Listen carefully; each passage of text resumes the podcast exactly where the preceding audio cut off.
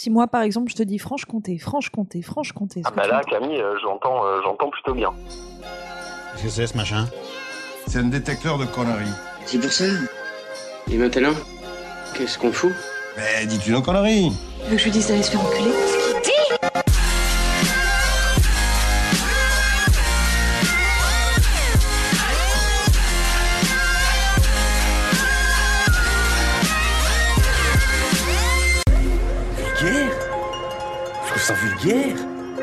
Oui, je trouve ça vulgaire.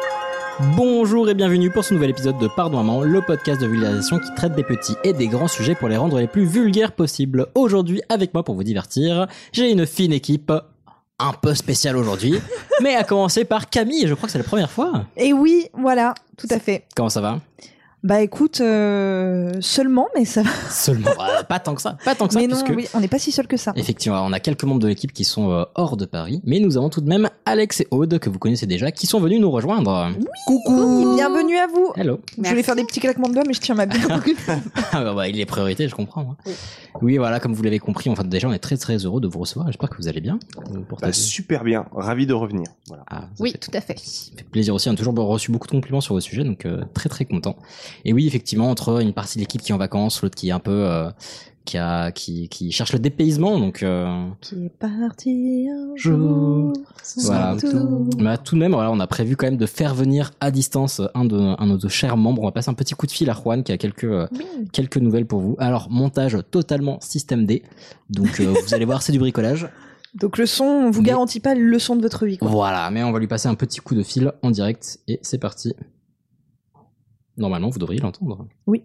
Bientôt. On espère. Pam, pam, Ça pam, sonne. pam, pam, pam, Ah. pam, pam, pam, pam, pam, pam. Pam, pam. Allô? Ah, bonjour monsieur.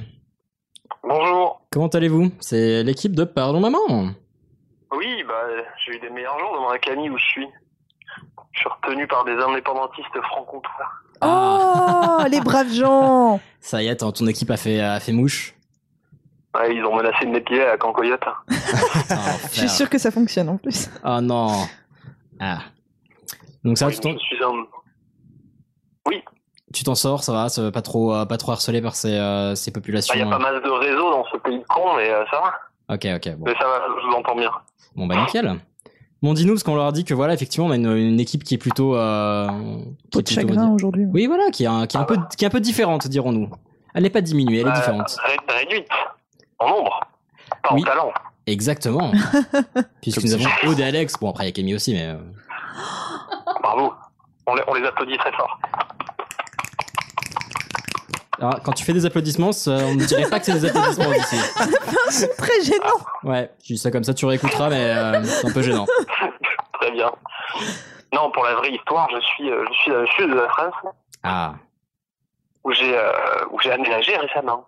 Parce que j'ai suivi ma, ma douce et tendre dans le sud de la France. Donc je serai moins présent sur les enregistrements de Par Maman.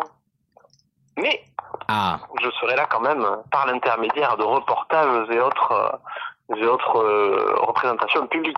Je Ah. le déplacement, bien entendu. parfait, puisque effectivement, nous avons le Paris Podcast Festival très bientôt, nous avons un prochain live dans un théâtre qui s'annonce. Donc voilà, on vous prépare quand même des petits événements et on, est, on fera en sorte, on essaiera au mieux de t'avoir parmi nous. Et puis en plus, tu vas faire. Pour le vas- Paris Podcast Festival, on ne sait pas encore, mais Bah, on je va- vais essayer. on va croiser les doigts très très fort. Et puis c'est cool, du coup on a un, on a un reporter euh, en terre sudiste, donc c'est parfait. Mais oui, absolument. Et puis en Il y plus, sûrement des reportages qui n'ont rien à voir avec ça. mais- oui mais bon. Et puis pour une fois, il y a une raison à faire ce putain d'accent du sud. C'est quand même deux ans et demi qu'on le fait pour rien. Là, euh, Donc ça voilà. veut dire que si je déménage Ah, en Allemagne, tu me laisses le pour- faire. enfin, tu fais ce que tu veux, si tu Pour- déménages. pour rappel, je, l- je l'avais à la base, hein, mais Oui. mais- C'est vrai. il revient au galop. Oh. Bah cool. Bah écoute, on a, on a, Cheval, ouais. on, on a hâte d'écouter ces super sujets. Oui, bah écoute, je les préparerai euh, aussi vite que possible. Et bah très bien. Bah sur, sur ce, est-ce que tu veux qu'on te fasse le filage? Ah bah oui, je- j'adorerais entendre le filage. Ah bah très bien. Eh ben on va commencer par Camille. Oui Bah du coup, dis de quoi tu vas parler. Ah oui. c'est plus simple. Bah moi je vais vous parler de l'éruption du Vésuve en 79. Bravo. Mais lui en veut pas trop, c'est vrai que ça fait que deux ans et demi de podcast, elle, elle sait pas comment ça marche le filage. Hein.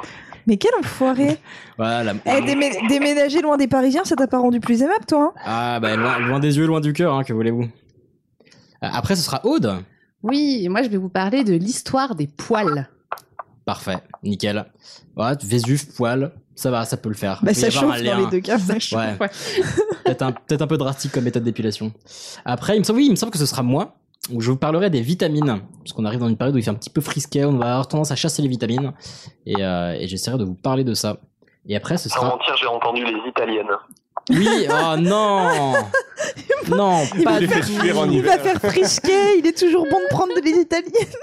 Pas du tout Bah, je suis au regret de dire que non, c'est pas ça. Mais euh, non, c'est les J'ai vitamines. vu que c'était les vitamines, du coup. Ouais, Oui. voilà. Exactement.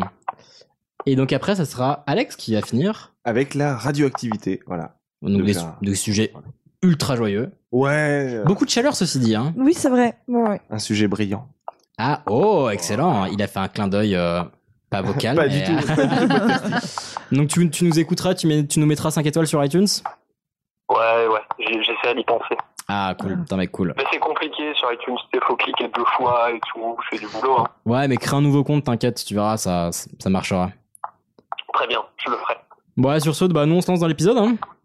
Ah, mais je vous embrasse grandement. Je passe également le bonjour aux auditeurs. Eh ben, Oh. des bisous. Allez, ciao Bisous. Bisous. C'était Juan. Voilà, j'espère que vous l'aurez reconnu. C'est notre, notre cher ami de longue date. Et on s'excuse pour le son euh, un peu coussi ça. Oui, voilà, bon, on essaiera de vous retranscrire ça de, de- de la meilleure des façons. J'allais dire, on vous mettra les sous-titres. mais- Oui, bah, si, si, ils y seront. hein, c'est juste qu'il va falloir bien creuser pour les voir. En braille, certainement. Euh. Bon, en Bon. audio description. sur ce, est-ce qu'on ne commencerait pas avec ton sujet? Et ici. Répète un peu. Tu veux dire que le volcan pourrait se réveiller d'une minute à l'autre, c'est ça?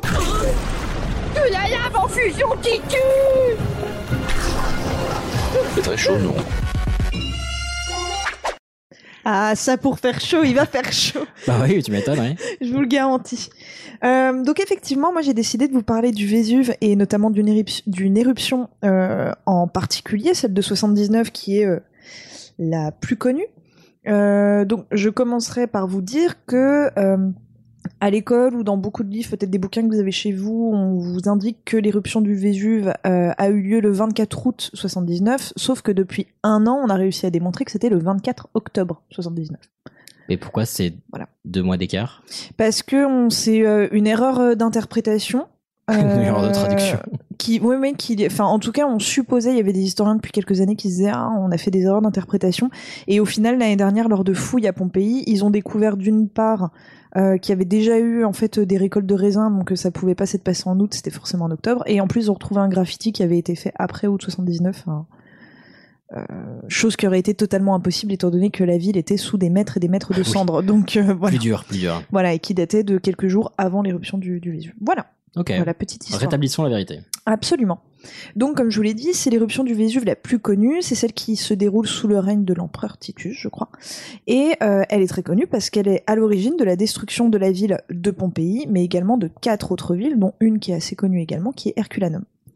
Euh, pourquoi est-ce qu'on parle surtout de Pompéi? Parce qu'en fait, Pompéi, lors de l'éruption, n'a pas été euh, touchée par la coulée de lave. Elle a uniquement été touchée par la cendre. Ce qui Ouais. fait qu'en fait, elle a été entièrement préservée. Et euh, il y a certaines villes comme Herculanum ou quoi, où, qui ont été euh, sous 20 mètres de débris. Donc pour les fouilles, ça s'est avéré extrêmement compliqué, ou ne serait-ce que pour retrouver la ville, en Mhm. fait. Alors que Pompéi, euh, c'était entre 1 et 7 mètres. Un coup d'aspirateur et. Ouais, J'irai pas jusque là, mais en tout cas, ça a été beaucoup plus facile. Et euh, et puis bah voilà, Pompéi, en fait, c'est une ville qui est, qui est énorme et qu'on continue encore aujourd'hui à, à découvrir et à explorer. Donc donc euh, voilà. Euh, c'est une vraie aubaine hein, pour euh, les archéologues. Enfin, autant vous dire qu'à l'époque, ça a été une catastrophe incroyable. On va parler un petit peu du bilan humain tout à l'heure. Mais aujourd'hui, pour nous, il n'y a rien de mieux que redécouvrir un site comme Pompéi parce que ça a été figé en quelques secondes et ça nous permet vraiment de nous faire une idée très précise de ce qu'était la vie euh, quotidienne des gens durant l'Antiquité euh, romaine. Voilà. Donc pour Pompéi, vous arrivez à situer où ça se trouve ou pas? En Italie. En Ouais, Italie, tout à fait. Europe du Sud. Oui, c'est euh, c'est euh, au sud de l'Italie et c'est à une vingtaine de kilomètres au sud de Naples. Donc en gros, le long de la côte, vous avez Naples, le Vésuve et Pompéi en dessous. Le Vésuve se trouve entre Naples et Pompéi. Ok. Donc à cette époque, euh, Pompéi fait partie de toute une série de petites villes euh, côtières super euh, prospères. Donc en fait, Pompéi, on pense qu'il y avait à l'époque entre euh, 10 000 et 15 000 habitants, donc c'est une jolie petite ville qui a rien à voir avec Rome, parce que Rome, déjà à cette époque, on est quasiment au million d'habitants. Je trouve ça toujours hallucinant de me dire qu'une ville antique atteignait un million d'habitants. Putain. Et euh, Pompéi, c'est euh, une très très vieille ville, hein, qui a plus de 1000 ans, voire même de 1500 ans. C'était pas du tout une cité nouvelle. Et elle est, à cette époque-là, euh, à la fois une ville portuaire, enfin côtière, et une ville qui est à l'embouchure d'un fleuve. Sauf que l'éruption du Vésuve en 79 a été tellement euh, énorme que euh, le c'est pas le niveau de l'eau qui a baissé, mais c'est le niveau des plages qui a monté. Donc euh, la côte en fait s'est éloignée et le fleuve a été dévié. Ok, Donc aujourd'hui, si vous allez à Pompéi, vous cherchez pas la mer, vous cherchez pas un fleuve, il y en a plus. très bien. Il n'y a plus ni l'un ni l'autre. Donc c'est une ville tranquille avec euh, la Dolce Vita, quoi. Les habitants sont super heureux. C'est des gens assez riches qui vivent à Pompéi, dans des jolies maisons, euh, des riches villas. C'est vraiment un genre de, de menton en fait. euh. La ville, hein, bien sûr. hein, oui, la, la ville, voilà, Mm. tout à fait. Et euh, et donc voilà, c'est une ville assez euh, assez tranquille. Et de mémoire d'hommes, les habitants de Pompéi n'ont pas connu d'éruption du Vésuve. Ok. Voilà. Alors, quand je vous dis de mémoire d'homme, euh, eux, ils se disent, ah bah, même mon grand-père n'en a jamais connu. Oui, tu m'étonnes parce qu'il y a eu plus de 1000 ans entre la dernière éruption du Ah ouais. Vésuve et celle qui va frapper Pompéi en 79. Donc, pour la plupart des habitants, c'est une jolie euh, montagne, euh, super fertile. Euh, alors, il y avait déjà des historiens qui, depuis quelques années, euh, avaient des doutes et se disaient, c'est quand même une montagne chelou, les gars, parce que c'est une montagne euh, qui fait de la fumée et qui fait du bruit bizarre. Euh, donc il y avait déjà des types qui avaient capté que c'était une montagne volcanique, mais on sait pas comment ça fonctionne. Est-ce qu'il l'avait déifié ou. Oui, ah bah probablement. Ça met- ouais, Euh, une montagne qui fait du feu, tu dis, ok, je. Bah, peut-être pas déifié, mais en tout cas se dire que soit il y a un titan, un moins géant Mm. qui vit à l'intérieur, soit que c'est Ce une qui- entrée, Ce qui est pas mal déjà. euh, enfers, voilà, euh. une entrée peut-être pour des enfers. Enfin oui, mais il y a eu, Mm. Il y avait probablement un truc mystique euh, concernant le, le Vésuve. Et en tout cas, voilà, on sait que c'est une montagne avec une forme super conique. Alors aujourd'hui, quand on voit le Vésuve depuis Naples, par exemple, ça se, au contraire, on a l'impression. Enfin, moi, j'avais été étonnée, je trouve un petit peu tassé le Vésuve, mais en réalité, euh, à l'époque, il était beaucoup plus conique. conique. C'est juste que justement, avec l'éruption, il y a aussi toute une partie en fait du Vésuve qui va exploser. Ouais, c'est pas le chapeau qui a sauté, c'est ça? Si, en quelque sorte, il avait vraiment une forme conique et puis bah il va voilà, il- sa, sa forme va, va changer. Donc voilà pour vous dire que les habitants ils vivent avec la montagne. C'est une montagne qui gronde un petit peu, Hmm. mais pour eux il n'y a pas de risque euh, à vivre euh, à proximité du, du Vésuve. Enfin, ils ont, ils ont jamais vécu de, euh, de drame lié à. Absolument. Ok. Absolument. Voilà. Donc, euh, la- pour ce qui est de, de l'activité volcanique, vous savez que c'est cette partie-là de l'Italie. euh, déjà, il y a trois volcans qui sont les trois volcans les plus chauds patates d'Europe. Il y a le Vésuve, du coup, pas très très loin, euh, sur une petite île dans la mer, vous avez le Stromboli, et en Sicile, vous avez l'Etna, qui sont du coup trois volcans euh, qui sont reliés, qui sont super actifs encore aujourd'hui. Et on est également euh, sur cette zone-là, sur une zone où il y a également beaucoup beaucoup de de tremblements de terre et parce que on en parlait en off tout à l'heure mais c'est justement l'endroit où euh, la plaque euh, eurasienne rencontre la plaque africaine et c'est la plaque africaine qui monte d'environ 3 cm 3 cm par an. Ah oui, ok. Euh, Juste 300 mètres, oh, putain Non, de non, dieu. 3 cm, mais je trouve que c'est déjà beaucoup. Ouais, J'ai c'est 3 déjà- cm par an et donc du coup ça explique le fait que euh, l'Italie soit vraiment au cœur euh, d'un endroit où euh, ça swing pas mal d'un point de vue séisme. Et donc ces éruptions volcaniques sont liées à, à tout ça. Donc avant une éruption volcanique, il y a des signes. Le séisme, on en a parlé, qui est provoqué en général euh, soit par les deux plaques qui s'entrechoquent, soit aussi par la lave qui remonte, et ça, ça peut prendre des années en fait, la lave qui se ferait un chemin. Et euh, non, tu mais fais des petits, des petits mais ouais, de je fais des trucs parce que moi, quand on m'a dit, j'imagine, tu sais, ouais, c'est ça, la lave remonte Ouais, c'est ça, le ruisseau, pas à pas, voilà. là. Donc, il y a des, il y a des séismes. Et il y a également des fumerolles. Vous voyez ce que c'est, les fumerolles? Pas du tout. C'est les fumées de volcan. un plat du sud, ok. C'est c'est vraiment les fumées de volcan. Donc, Mm. alors pas de panique si vous allez à Naples aujourd'hui, vous allez voir euh, des fumerolles parce que le Vésuve il, il fume encore aujourd'hui. Mm. Mais euh, c'est vraiment beaucoup plus épais euh, avant euh, avant une éruption. Et, et c'est en non-stop qu'il y a des fumerolles ou euh, Euh, alors moi, à chaque fois que je suis allée à Naples, j'en ai vu. D'accord. Voilà, à chaque fois, j'ai toujours vu fumer. Mais au niveau de la montagne ou tu les vois genre Bah là où il y a le trou, ça sort quoi. Ouais, non, d'accord. Ouais, voilà, ça te fait euh, vraiment le. Enfin, moi, le Vésuve, la première fois que je l'ai vu, j'avais l'impression que c'était un cartoon en fait, quoi. C'est vraiment le volcan et puis euh, pff, la petite fumée euh, blanche, euh, Abemous papam, tac, qui sort, quoi. Enfin, voilà. Comme sur l'emoji volcan, quoi. oui, Pareil, bah, pareil. exactement, tout à fait. Donc, euh, donc là, ça a été le cas hein, pour euh, cette éruption, étant donné qu'en 62, donc 17 ans avant l'éruption, il y a un énorme tremblement de terre hein, qui, euh, qui est lié aujourd'hui, on le sait, à cette activité volcanique, qui était un signe précurseur. hein, après 17 ans avant, fallait quand même le deviner, euh, et qui va quasiment entièrement détruire la ville de Pompéi. Donc les mecs, ils viennent de finir de la reconstruire quand il y a l'éruption de 79. Tu te dis quand même, enfin, c'est une belle définition du somme, quoi. Et, et puis il y a d'autres, beaucoup, enfin, séismes beaucoup plus petits quelques jours avant l'éruption. Mais à l'époque, on fait pas du tout le lien entre séisme et éruption volcanique, donc on n'évacue absolument pas les villes. Voilà, donc ça c'est euh, c'est euh, voilà, c'est quelques jours avant. L'éruption en elle-même, ouais Aude. Pardon, je lève la main. trop mignon. mignon. C'est très, très Euh, mignon. ouais, je voulais te demander, euh, mais euh, s'il y avait déjà eu un, un petit tremblement de terre juste avant l'éruption, euh, la population, elle s'est pas posé la question de euh, genre euh, Oh, mince le dieu ou le titan qui vit dans la montagne. euh. Non, Oh, pas ils- forcément, Ils ont c'est- dû buter des chèvres et. euh, Non, mais mais- ça, est-ce qu'il y a eu des sacrifices eu Euh, des- ça, je, ça, je t'avoue que j'ai pas creusé. Euh, c'est possible que oui. Après, euh, c'est euh, une région de l'Italie où il y a quand même beaucoup d'activités. Ouais, donc, euh, c'était normal, quoi. voilà, c'est c'était peut-être pas si, voilà, c'est peut-être pas si surprenant effectivement que, que ça. Donc l'éruption, elle s'est déroulée sur un peu plus de 24 heures quand même. Elle a duré assez longtemps. Euh, donc vous avez la préphase. Donc la préphase, en fait, c'est-à-dire que euh, les fumerolles, du coup, la fumée, elle commence à devenir un petit peu plus badass, elle est un petit peu plus sombre. Euh, mais cette préphase, elle se remarque pas forcément parce qu'en fait, elle se déroule vraiment juste autour du volcan, mais sur un réseau, enfin sur un, une surface assez restreinte, quoi. Donc les gens qui habitent un peu plus loin Naples ou Pompéi s'en rendent pas vraiment compte. La fumée, en fait, devient à peine plus foncée. Il y a des petites retombées de cendres, mais pareil, les retombées de cendres, elles atteignent pas Pompéi, elles atteignent vraiment que euh, que le, le- le- exactement le, le pan du volcan. Donc euh, il y a peut-être éventuellement un ou deux superstitieux qui vont voir ça de loin en disant ah la fumée est noire quoi, on va peut-être se casser. Mais en tout cas, pas de pas de panique et le volcan gronde un petit peu, mais c'est confondu avec un orage très facilement. Ok. Bah, en Voilà. Sachant qu'en plus, si je dis pas de bêtises, il peut y avoir des orages pendant les éruptions volcaniques. Ah oui, c'est pas C'est pas incompatible.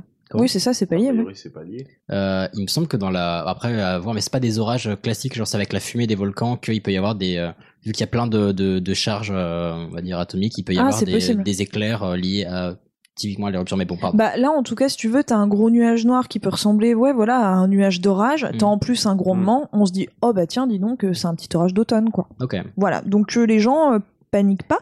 Et éventuellement, qu'est-ce qu'on fait par prudence? Eh ben, on se met chez soi et on ferme la porte à double tour en attendant que ça passe. ça me fait penser à l'épisode de South Park couchez-vous par terre ouais non ça va pas aider des masses quoi Et donc ensuite, il y a la première phase qu'on appelle la phase plinienne. Donc là, la phase plinienne, la cendre devient plus épaisse. est-ce que c'est lié à Pline C'est l'ancien? c'est lié à Pline, bien sûr, on va en parler. C'est tout à fait lié à Pline. il, il buvait beaucoup non? Parce qu'il était, il était souvent sous Pline Oh là là là là. pardon donc tu disais la On phase valide. plinienne Voilà, donc en fait, euh, le nuage est plus épais, il y a plus de retombées de cendres, le nuage va plus loin, et on a également euh, des, des, des dépôts de, de petits cailloux, en fait, euh, une pluie de petits cailloux qui s'abat. Mhm. Voilà. Et donc cette fumée, elle va former une grosse colonne, c'est-à-dire que là, c'est plus vraiment une fumée qui sort du volcan, ça fait une grosse colonne qui monte, qui monte, qui monte, qui monte, et qu'on appelle la colonne plinienne, et qui va former un genre de champignon, un petit peu, vous savez, comme les nuages atomiques. Enfin, je trouve les photos. ouais. Voilà, c'est, on est à peu près sur la même forme. Et donc ça a formé ce, ce parapluie, ce champignon. Et à l'endroit où il y a le champignon, bah il y a des euh, il y a des retombées de cendres et de cailloux et ça va s'élargir, s'élargir, s'élargir. Donc là, les gens de Pompéi et des villes alentours commencent à être un petit peu euh, atteints et il y a des pluies de pierres euh, en discontinu en fait. euh. ça devait être mais l'enfer sur terre quoi Ben, bien sûr. Parce que tu fais un, t'as- déjà t'as un nuage qui fait des kilomètres qui commence à te faire tomber des cendres et, de la- et des Bah là, tu te poses- depuis la montagne. Tu te poses totalement des questions mm. et qu'est-ce que tu te dis? Bah je vais rester chez moi. Bien sûr. Et euh, sauf que bah, les toits sont pas archi solides à cette époque, hein, donc dites-vous que beaucoup beaucoup des victimes du Vésuve, c'est des gens qui sont morts dans l'effondrement de leur maison à cause du poids en fait des cailloux qu'il a Ah. plu pendant 20 heures. Et oui. Voilà, donc on a les éboulements de première maison, donc ça c'est un fait qu'on a vraiment pu, euh, enfin dont on est certain grâce à l'archéologie, c'est-à-dire que les maisons elles ont pas été soufflées à Pompéi, ça se voit bien, c'est juste le toit qui s'est effondré, t'as beaucoup de murs qui tiennent encore, donc c'est vraiment à cause du poids en fait de la roche que pff, le toit, euh, le toit a cédé. Donc on se dit bah voilà, on va rester euh, comme des cons dans nos salons, on va attendre que ça passe et on va voir si ça passe. il y a quand même certaines personnes qui ont du flair, une fois de plus, et qui décident de, partir. Arrive la deuxième phase, qui arrive 12-13 heures plus tard, facilement. Donc cette seconde phase, elle est beaucoup moins sympathique. C'est la phase des nuées ardentes. C'est la partie badass, c'est la partie qui va tuer les gens. Sachant Donc- que la, la première était déjà pas. Mais la première, tu peux fuir, la deuxième, tu peux pas en réchapper. C'est ça. Puis- Une fois, une fois que tu la la vois, c'est déjà trop tard. qu'est-ce que tu Ah oui, oui, oui, préfères ça a beaucoup trop. Ça, ça commence mal quand la question commence comme ça. Qu'est-ce que tu préfères Mourir préfères. sous un éboulement ou être cramé par des nuées ardentes C'est ça. La, la nuit ardente, en fait, c'est comme une avalanche. En tout cas, quand on voit les photos, ça s'y apparente vraiment. Donc, Quand- c'est une avalanche de quand- cendres. Pardon, qu'on voit- Ah oui, les photos pas de l'époque. Non, non, mais si vous regardez, aujourd'hui, vous tapez nuée ardente, volcan. Et vous voyez les photos, c'est vraiment comme une, euh, vraiment Mm. comme une avalanche, sauf que c'est de, de, de, de la cendre, de Ah, la fumée, etc. horrible. Et c'est une, une avalanche de chaleur qui monte à 500, 600 degrés et qui va archi vite. Ah, Donc il y en a eu 6 pour euh, cette éruption du Vésuve. Il y a eu 6 nuées ardentes et c'est la quatrième qui va toucher Pompéi. Putain, mais c'est ouf. Tu dois vraiment avoir, avoir l'impression que c'est les enfers qui sortent de la montagne Ouais. pour te Et rouler oui. dessus. Et oui, parce que là, il faut vous dire qu'il fait vraiment noir, noir, noir. Et t'as cette, de loin, en fait, on voit arriver cette fumée qui, qui, qui semble courir le long de la montagne, Mhm. qui fond sur Pompéi. Les gens ont dû, je pense, bugger dans la rue en se disant, mais qu'est-ce que c'est que ce truc Il y a, Pourquoi il y a plein de fumée qui arrive vers nous Mhm. Et en fait, la fumée, j'ai pas regardé à quelle vitesse ça allait, mais ça va euh, super, super vite. Il me Et semble c'est que même trop en tard, voiture, c'est chaud de, de t'échapper. Je crois que les Euh, nuées ardentes, c'est, il me semble que, faut, faudrait que je regarde un coup par curiosité, mais il me semble que c'est archi rapide. Mes vieux souvenirs de et puis- et puis ça- vidéos de profs de SVT. Puis ils Euh, savaient pas ce que c'était, donc euh, je pense quoi, ils ont dû, ils ont dû phaser quoi. en- Hadès, nous Bah, t'acceptons. pour vous donner pour vous donner une idée en Non, fait par exemple à, euh, à Herculanum les à Herculanum les gens en fait euh, c'est une ville qui est un peu de l'autre côté du Vésuve les gens avaient vu des débuts de coulées de lave de leur côté. Du côté de Pompéi il n'y a pas eu de coulée de lave. Donc à Herculanum les gens se sont barrés plus vite. Hmm, les gens se sont dit plus vite ouh putain ça pue cette chaud, là. Sauf certains qui n'avaient pas forcément les moyens de partir ou qui se sont dit mais je veux quand même pas entièrement abandonner ma demeure. Donc il y en a qui sont allés sur la plage et d'autres qui sont allés se réfugier, à peu près 300 dans des hangars à bateaux. Et bien ces gens-là se sont fait avoir par la nuit ardente, qui n'ont pas vu venir. Ah, Et aujourd'hui à Herculanum, vous avez un hangar à bateau, vous pouvez voir 300 squelettes qui ont été mis à jour euh, il n'y a pas il y a pas si longtemps que ça, peut-être une trentaine d'années. Et c'est euh, 300 300 personnes qui ont été carbonisées Ouais, sur ils le ont dû coup. être cramés d'un coup, quoi. C'est exactement ça. En fait, les, les gens de Pompéi sont morts bah, soit dans leur maison, soit asphyxiés euh, pour peut-être des personnes qui avaient des problèmes euh, d'asthme, etc., bah, par les fumées. Et les, les derniers, en fait, se sont pris la Mhm. nuit ardente. Tous ceux dont vous voyez les moulages, je vais vous parler rapidement des corps, c'est des gens qui ont eu la nuit ardente et qui ont cuit, quoi, en fait, littéralement. L'avantage, c'est que nuée ardente, tu dois pas souffrir. Ouais, c'est ce que j'allais dire. Tu dois pas sentir, tu dois pas voir venir la mort Mm. en fait. Ça doit Oui. être. Parce que déjà très- que l'eau bout à 100 degrés, ouais, je pense qu'à 600. Ouais, non, je pense que C'est je pense que c'est assez, euh, assez instantané. Et euh, il y a également euh, ceux qui sont allés sur la plage, qui potentiellement se seraient pas pris de nuit ardente. Bah eux, ils se sont pris le tsunami qui a provoqué l'éruption dans la gueule. Enfin, J'ai envie de vous dire, voilà, c'était assez, euh, assez compliqué. Et donc, par contre, ce qui est intéressant pour nous, c'est qu'à Pompéi, donc les gens ont été asphyxiés par la nuit ardente et ont cramé, et euh, ils ont été figés vraiment dans leur tout dernier mouvement. Donc en fait, euh, ils sont figés, ils sont cuits instantanément. Il y a de la cendre qui continue à tomber, qui va envelopper les corps et qui va se coller en fait au corps. Au bout de plusieurs années, les corps se décomposent à l'intérieur de la croûte de Ah, cendre. mais il y a quand même le et c'est ce qu'on a retrouvé. On a retrouvé tous ces moulages. On en a retrouvé Pétrification. 1100 au total. Bon, ouais. Et euh, en 1860, il y a un archéologue italien, euh, Giuseppe Fiorelli, qui s'est dit, bah tiens, en fait, à l'intérieur de ces de ces moulages de cendres, comme les corps se sont décomposés, on va mettre du ciment et on va casser la cendre autour. Et donc, euh, si vous allez à Pompéi, moi je trouvais ça très très gênant, mais vous voyez les gens dans leur dernière posture. Donc vous voyez des des adultes qui essayent de protéger des enfants au moment où le nuage arrive. Il y a un chien, euh, il y a une femme enceinte qui a été découverte récemment. Euh, Il y a un mec qui descend d'une échelle dans sa cave ou qui monte, je sais pas trop. Enfin, on voit vraiment les gens dans la posture quand ils se sont fait avoir par le, le nuage ardent, quoi. Et puis apparemment, il y a des situations, on va dire, un peu cocasses où tu, ouais, tu vois vraiment le moment. Donc, t'as ceux qui se, tu peux pas, pas façon sentir la peur, mais, euh, Si, ben moi, je trouve que. Mais ou- en fait, ouais, il y a un endroit, je crois que ça s'appelle le jardin des esclaves. Je vous dis, je vous le dis de mémoire, et c'était, c'était il y a un an et demi, la dernière fois que je suis allée, donc j'aurais plus trop vous dire. Mais en tout cas, il y a un endroit effectivement où il y a des gens qui ont essayé de s'enfuir à la dernière minute et qui ont escaladé euh, le mur en fait de la ville et qui ont pas pu, je pense.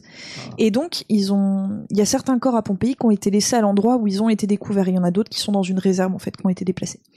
Et euh, ceux qui ont été laissés à l'endroit, moi je trouve que c'est les pires en fait fait parce qu'ils sont vraiment dans la position, euh, dans la situation.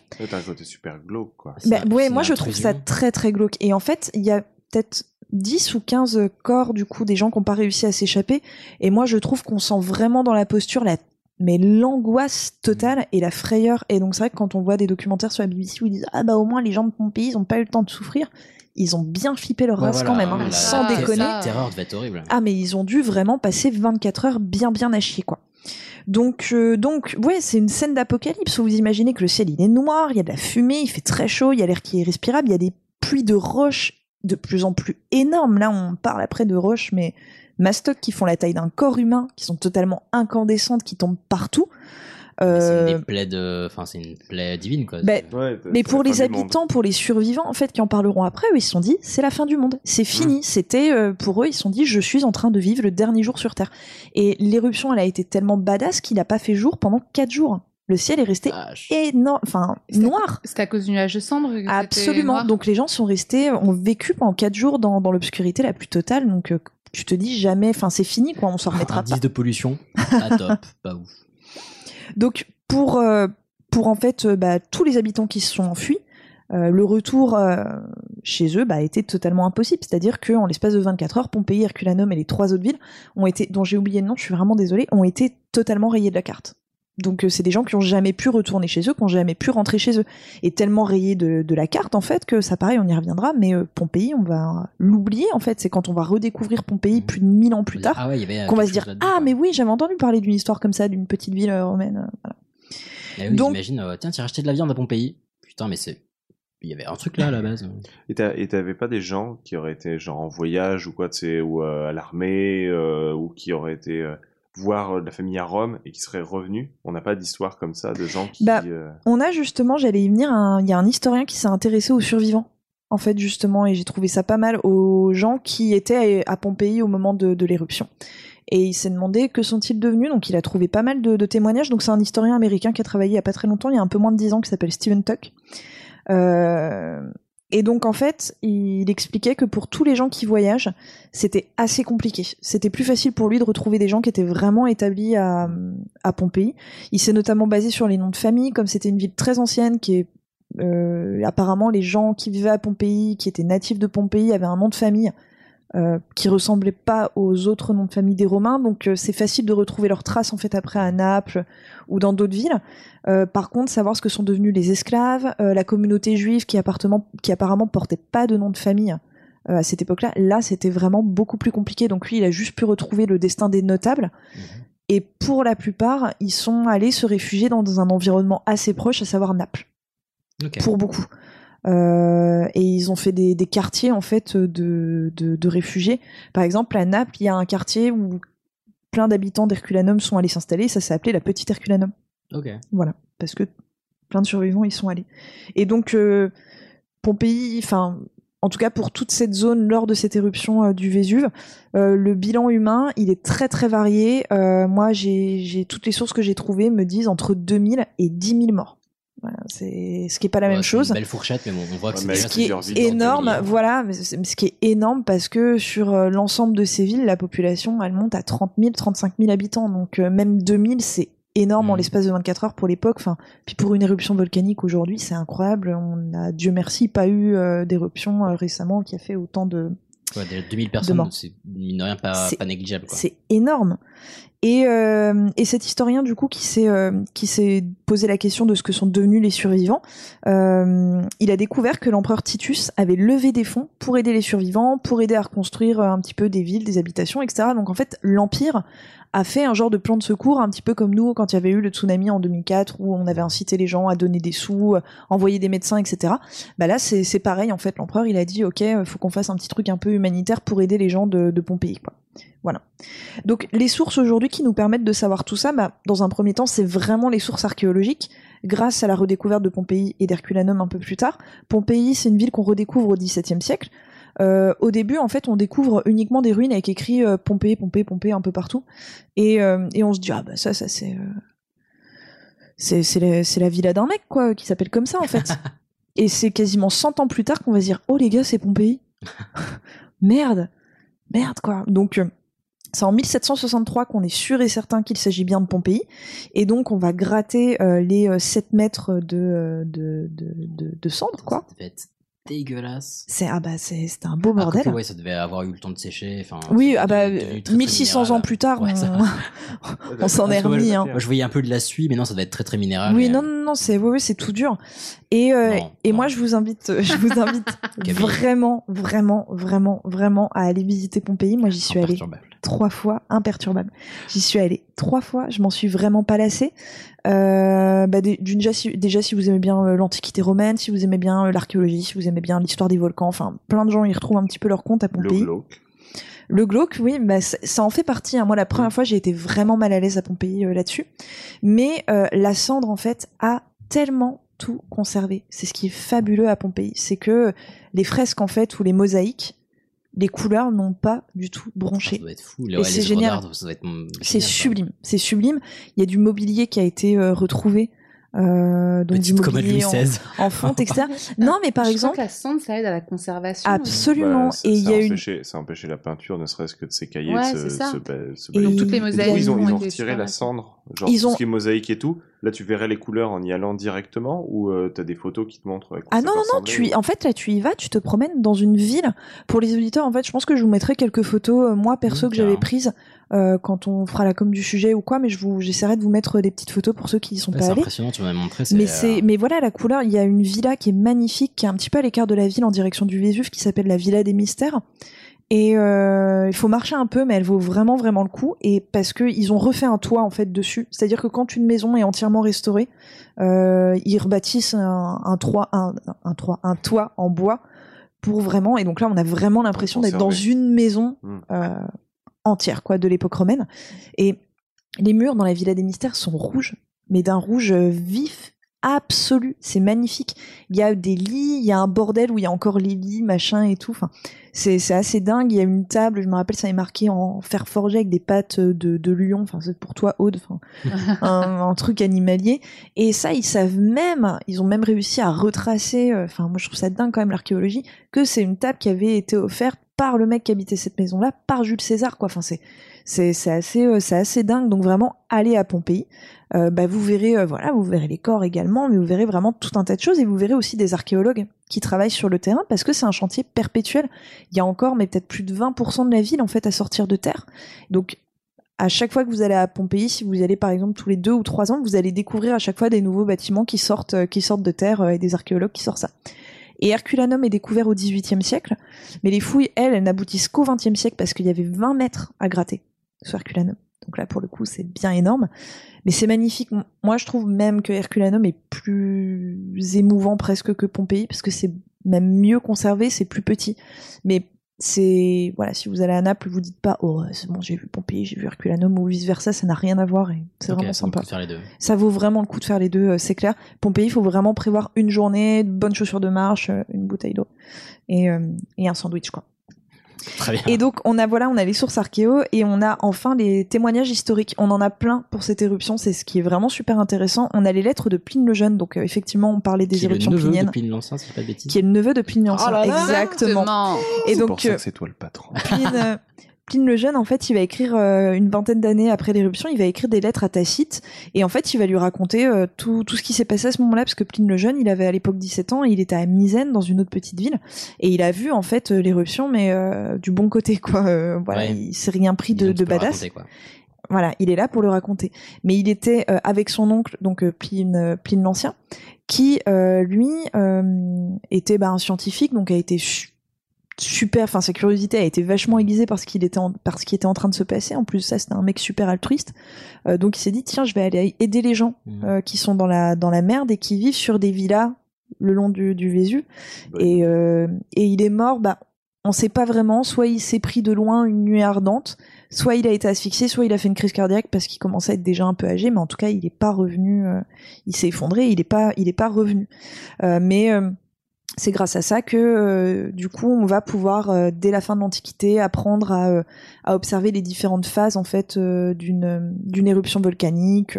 voilà, c'est c'est c'est grâce à tout ça. Voilà. Oh, C'est fou. Et enfin, pour conclure, bah, du coup, Pompéi Herculanum, comme je vous l'ai dit, on ne les reconstruira jamais. On va construire, enfin, on va construire, ça existait déjà, mais on va agrandir et se concentrer sur Naples.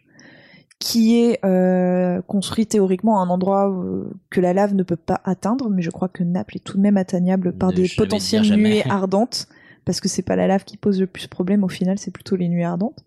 Euh, après l'éruption de 79, il y a eu d'autres grosses éruptions, dont une au XVIIe siècle qui a fait énormément de victimes également.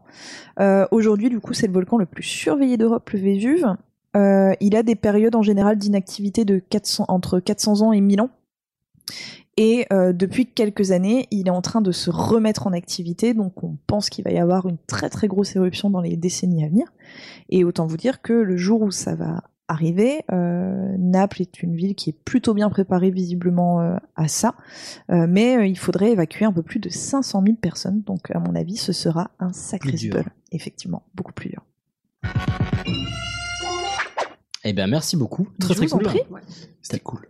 T'as réussi à me donner envie d'y- aller, alors que c'est pas forcément mon gros gros kiff l'Italie, mais. euh, C'est très très très très beau pays. En plus, c'est vraiment dans la campagne. C'est-à-dire, t'as vraiment juste le train qui t'y laisse, quoi. Et, et c'est la pampa totale. Et puis, bah, t'as une vue sur le Vésuve qui est, Oui, ouais. ouais, qui est, qui est qui, sympa. qui peut être dangereuse, mais intéressante. Ouais, ouais, qui cool, trop bien. Mais j'ai hâte que tu nous partages les photos parce que ouais, je me souviens que c'était, enfin, ça avait l'air assez euh, intimidant en fait. Ouais, mais, mais totalement. Moi, je veux dire, je, je m'en lasse pas. Je m'en lasse pas quand j'y vais. Très bien, bah hâte. Sur ce, nous allons partir sur les Walpes avec Et ouais. Aude. Je crois qu'un poil pubien d'un autre monde flotte dans mon jean. Je vous demande pardon. Bah oui, oui, oui, oui, bah moi j'ai des poils qui me poussent sous le maquillage et, et je suis un poète à pas, mais je réclame le droit de vivre, voilà T'arracherais les poils du cul de dire bonjour Merde Voilà, Merci, c'était très beau. Merci, merci. ça, ça me fait plaisir. Bah, merci à eux. hein, bien sûr. Donc, euh, moi, je vais vous parler du poil parce que le poil, ça a toujours été un sujet qui, pour beaucoup, quand j'en parle, parce que c'est une de mes. Alors, c'est horrible de dire comme ça, mais c'est une de mes spécialités dans mon domaine Explique, de, de explicite. prédilection. En gros, euh, moi, j'ai beaucoup travaillé euh, en histoire sur, euh, sur un personnage biblique dont je vous reparlerai très rapidement tout à l'heure, qui est Samson. Et en gros, sa chevelure, donc ses poils, font que, que euh, ça ça m'a beaucoup intéressé parce que tout- toute son histoire réside dans ses cheveux, surtout sur, chez Samson. Donc c'est un, un sujet qui a souvent excité la curiosité des gens et des historiens. Et euh, c'est une histoire qui est intéressante parce que c'est une histoire qui n'est jamais la même. Elle varie en fonction des époques, euh, des lieux, et euh, vous n'allez jamais avoir euh, tout, jamais avoir les mêmes traditions en ce qui concerne les poils. Donc par exemple, pour vous donner un exemple pour commencer, en France, la mode de la barbe de trois jours, par exemple, qu'on a depuis quelques années, elle est en vogue et elle est acceptée à peu près partout. On est d'accord Avoir une barbe de trois jours, Bah, euh, là, c'est devenu la mode. c'est devenu même la mode. Euh, il faut voir qu'avant, elle était synonyme de laisser aller, de négligence, voire même de saleté. Et on va en reparler. Donc c'est pour vous montrer en quoi elle va avoir euh, potentiellement euh, cette histoire un impact en fait sur nos sociétés et sur notre mode de vie, tout simplement. Donc euh, le poil, il faut que vous le voyez pas forcément comme euh, pas forcément comme juste un attribut physique qu'on va avoir. Elle est, c'est le poil, c'est aussi un signe, un symbole dans nos vies de tous les jours. Faut déjà partir de ce principe-là. Le poil, c'est un symbole.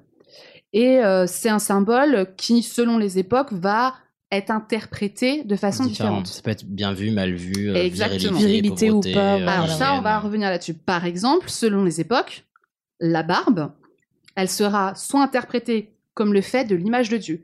Si vous prenez par Oh. exemple, eh oui, bah, si vous prenez le Moyen Âge, il y avait un pape qui a mis une taxe sur les barbes. j'y viens. Ah, tu vois. J'y Ok, ouais, ouais, ouais, Ok, t'étais taxé sur les barbes. Alors, en gros, c'est pour les, pour les sociétés, par exemple, du Moyen Âge euh, et de l'Antiquité. Ah, les sociétés au sens sociétal, pas au sens entreprise. Voilà, au sens, oui. au- au sens La. PME du a- Moyen-Âge. Il n'y avait pas de TVA, il y avait Voilà, taxe sur au les sens bobards. sociétal, euh, par exemple, au Moyen Âge ou euh, pendant la- l'Antiquité avec les premiers chrétiens, avoir une barbe, c'est vouloir ressembler à Dieu. Pourquoi? Parce que dans les sociétés et aux époques où on accordait le droit de représenter Dieu, ce qui n'a pas été le cas tout le temps, Mhm. quand on représentait Dieu, on le représentait comme l'image qu'on peut en avoir aujourd'hui. Ne dit-on pas le vieux barbu? Le vieux barbu. Eh oui. Exactement.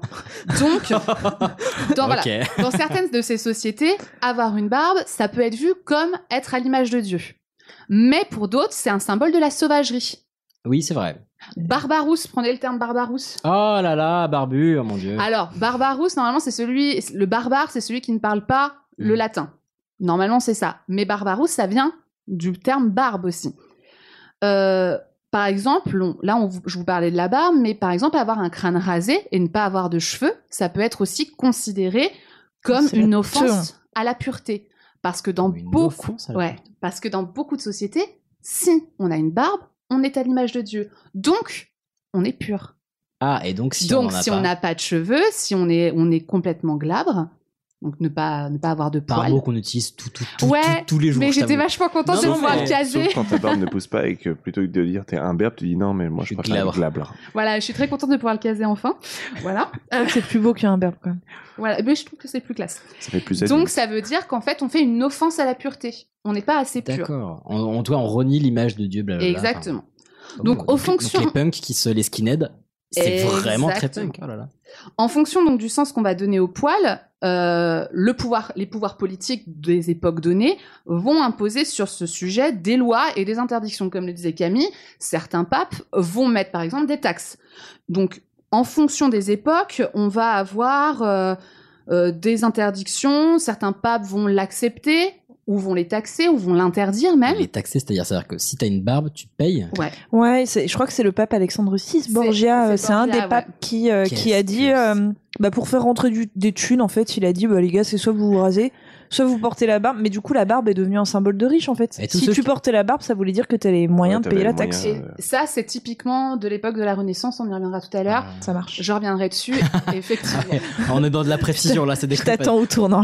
Oui, parce que alors, que- quand, quand, quand Aude dit que c'est un, que c'est un de ses sujets de prédilection, c'est clairement de la fausse modestie. C'est que clairement elle connaît le sujet. Et, euh, Alors là, de- en fait, justement, j'ai j'ai fait un sujet où euh, je, je me suis mis un peu en danger, c'est-à-dire que je fais plus, c'est vrai, je, je fais plus un côté plus anthropologique de la barbe. Vous allez voir qu'un sujet typiquement historique. Bon, évidemment, je vous ai mis plein de petites anecdotes un peu partout, mais je me suis intéressée à un côté que je m'intéresse pas forcément habituellement dans mes recherches. tu le rends accessible aux pauvres mortels. aux Non, pauvres non, mais mortels non, mais même, même sommes. pour moi, c'était hyper Tu le- intéressant. Tu le vulgarises en quelque sorte. Ah, oh, c'est incroyable! pas Non, mais même pour moi, c'était hyper intéressant de m'intéresser à un autre point de vue que celui que j'étudie habituellement. Bref. Et donc, pour vous donner une idée aussi, par exemple, de lois d'interdiction qu'on peut mettre, les pouvoirs politiques, mais aussi les religions vont pouvoir imposer des lois aussi sur les poils, les cheveux, etc. Et par exemple, si vous prenez un exemple typique, quand on vous parle de barbu, est-ce- moi, souvent, j'ai j'ai tendance à voir euh, dans une société qui n'est pas... on peut glisser à tout moment. on peut. Là, Non, je suis en train- là, je suis en train de voir si il n'y a pas une plaque de verglas quelque part. Non, mais en gros, Parce qu'aujourd'hui, quand on parle de barbu, Quel- ça peut partir dans les tours. Mais euh, quand... ça dépend si c'est un journaliste société- du point Ah ou si c'est un journaliste de. Mais quelle société, quelle société euh, il y a quelques années, on reconnaissait par le port de la barbe? Quoi? Quelle société Excuse-moi, je Quel- Dans quel pays on retrouvait la barbe comme ça J'ose plus répondre. C'est trop dangereux politiquement. Mais ça fait partie de l'histoire et de l'anthropologie. Oui, oui. Par exemple, il y avait une loi qui imposait le port de la barbe pour les talibans. Non mais c'est pas une blague. Oui, oui, oui, c'est des C'était ça que de faire. Alors comment tu fais quand t'es comme moi où euh, le port de la barbe est complet Bah, t'es Ah. considéré. Non, l'important c'est d'essayer. t'es considéré comme impur. Ah, non, non, non, va, pas forcément, parce que tu, quand, enfin, quand t'as t'as une barbe qui n'est pas fournie, t'es pas impur pour autant. C'est juste de- le fait de se la laisser pousser. Exactement. Et c'est pour ça que Donc, tu peux plus avoir, tu peux avoir tu une as- beubare parsemée et dégueulasse comme nous avons toi et Mais moi. tu n'auras pas le même statut dans l'organisation ou dans la société.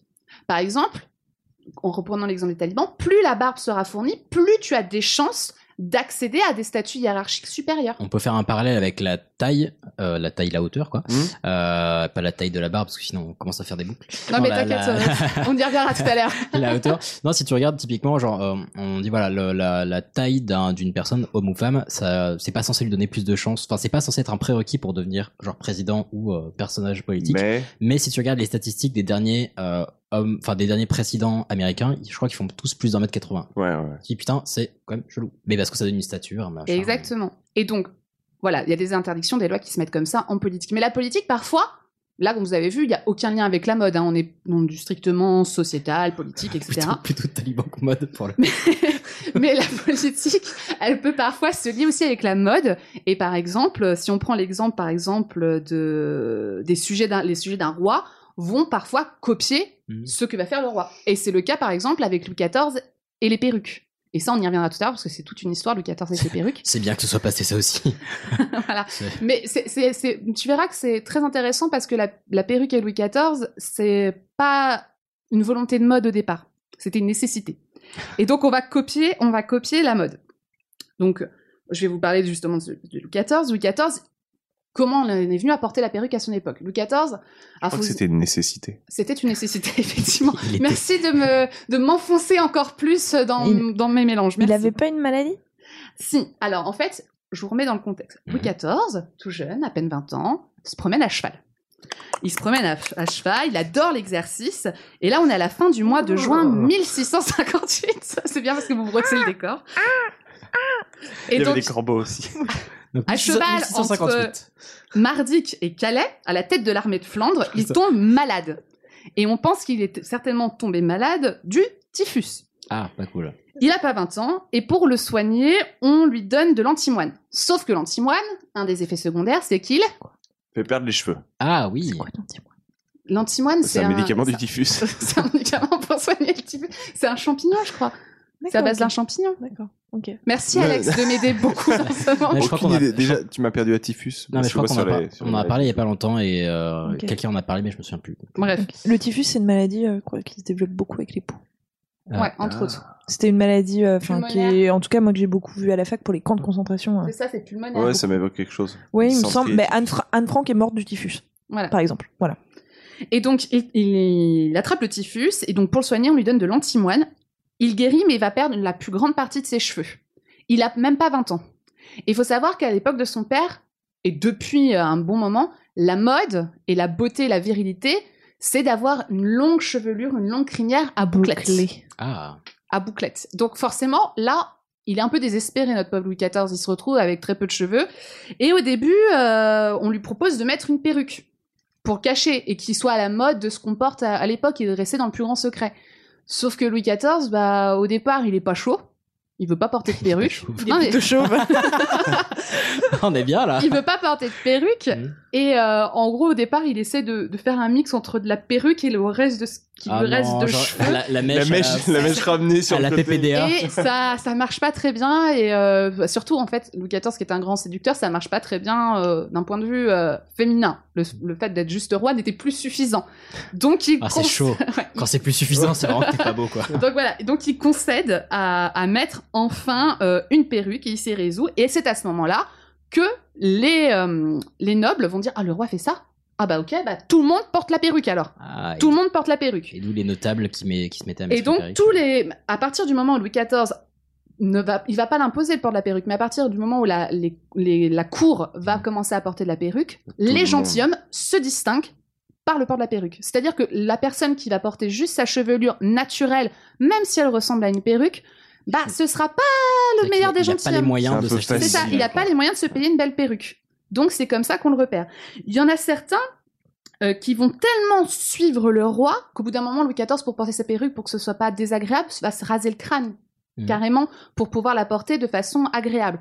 Et certains qui vont quand même avoir des choses, c'est le cas de son fils, le dauphin, qui lui ne régnera pas, va décéder. Son- oui, un, un flipper, merci. Je vois vos têtes. voilà. Son fils, J'imagine un dauphin avec des cheveux? Avec une perruque. ça va être ultra compliqué. T'inquiète pas, je suis sûr qu'on te suit à fond. Ah Et en gros, donc, euh, Tu es le nouvel Hicham. mais c'est un gros compliment en fait. Et donc, euh, Donc le dauphin. le qui, dauphin lui, va même jusqu'à aller raser son crâne pour porter la perruque lui aussi, pour suivre vraiment la mode du roi. Alors, Euh, je, je me permets une petite précision là pour le coup, c'est, euh, c'est, ce n'est pas une blague. Euh, l'antimoine, apparemment, c'est un élément chimique du tableau périodique. Donc c'est un, élément comme le carbone Ouais. ou d'autres trucs, euh, voilà. Voilà, et c'est un métalloïde si vous voulez tout savoir. Ah bah, on veut tout savoir. Voilà. Merci. Merci. Merci pour cette petite précision que je n'avais pas, effectivement. Donc, là, je vous ai parlé de la politique, mais il en va de même donc avec les religions. Les religions qui vont imposer, en fait, par euh, différentes façons de porter euh, les chevelures, les barbes et les poils, vont imposer leur singularité. Par exemple, euh, les femmes qui vont cacher leurs cheveux en islam, ça fait partie de ces singularités qui sont liées à Mhm. l'histoire du cheveu.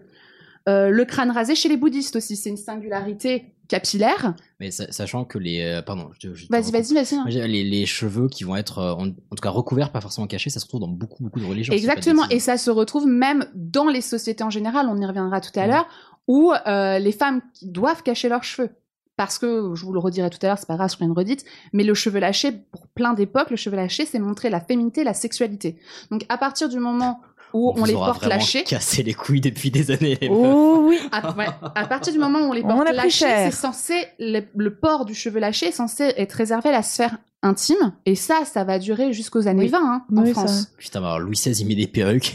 Et donc c'est pour ça que quand vous, c'est pour ça que quand vous regardez certaines gravures euh, de mode de l'époque, les femmes qui sortent doivent porter un chapeau Ouais, ou un foulard. ou un foulard. Euh, la plupart du temps, dans les, en, en Europe, c'est plutôt des chapeaux, des coiffes, etc.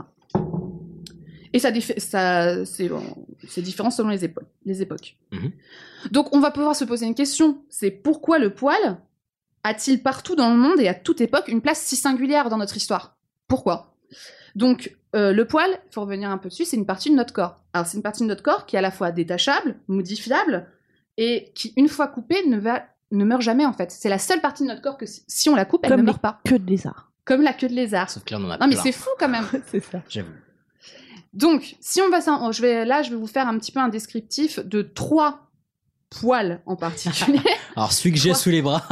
trois types de poils en particulier. Je vais vous parler un peu de la barbe, Mhm. des cheveux, et aussi de cette, euh, vous allez voir cette tendance qui vient de plus en plus, celle de l'obsession du lisse, Ah oui. et donc de l'épilation. Mhm. Pourquoi on va venir à s'épiler?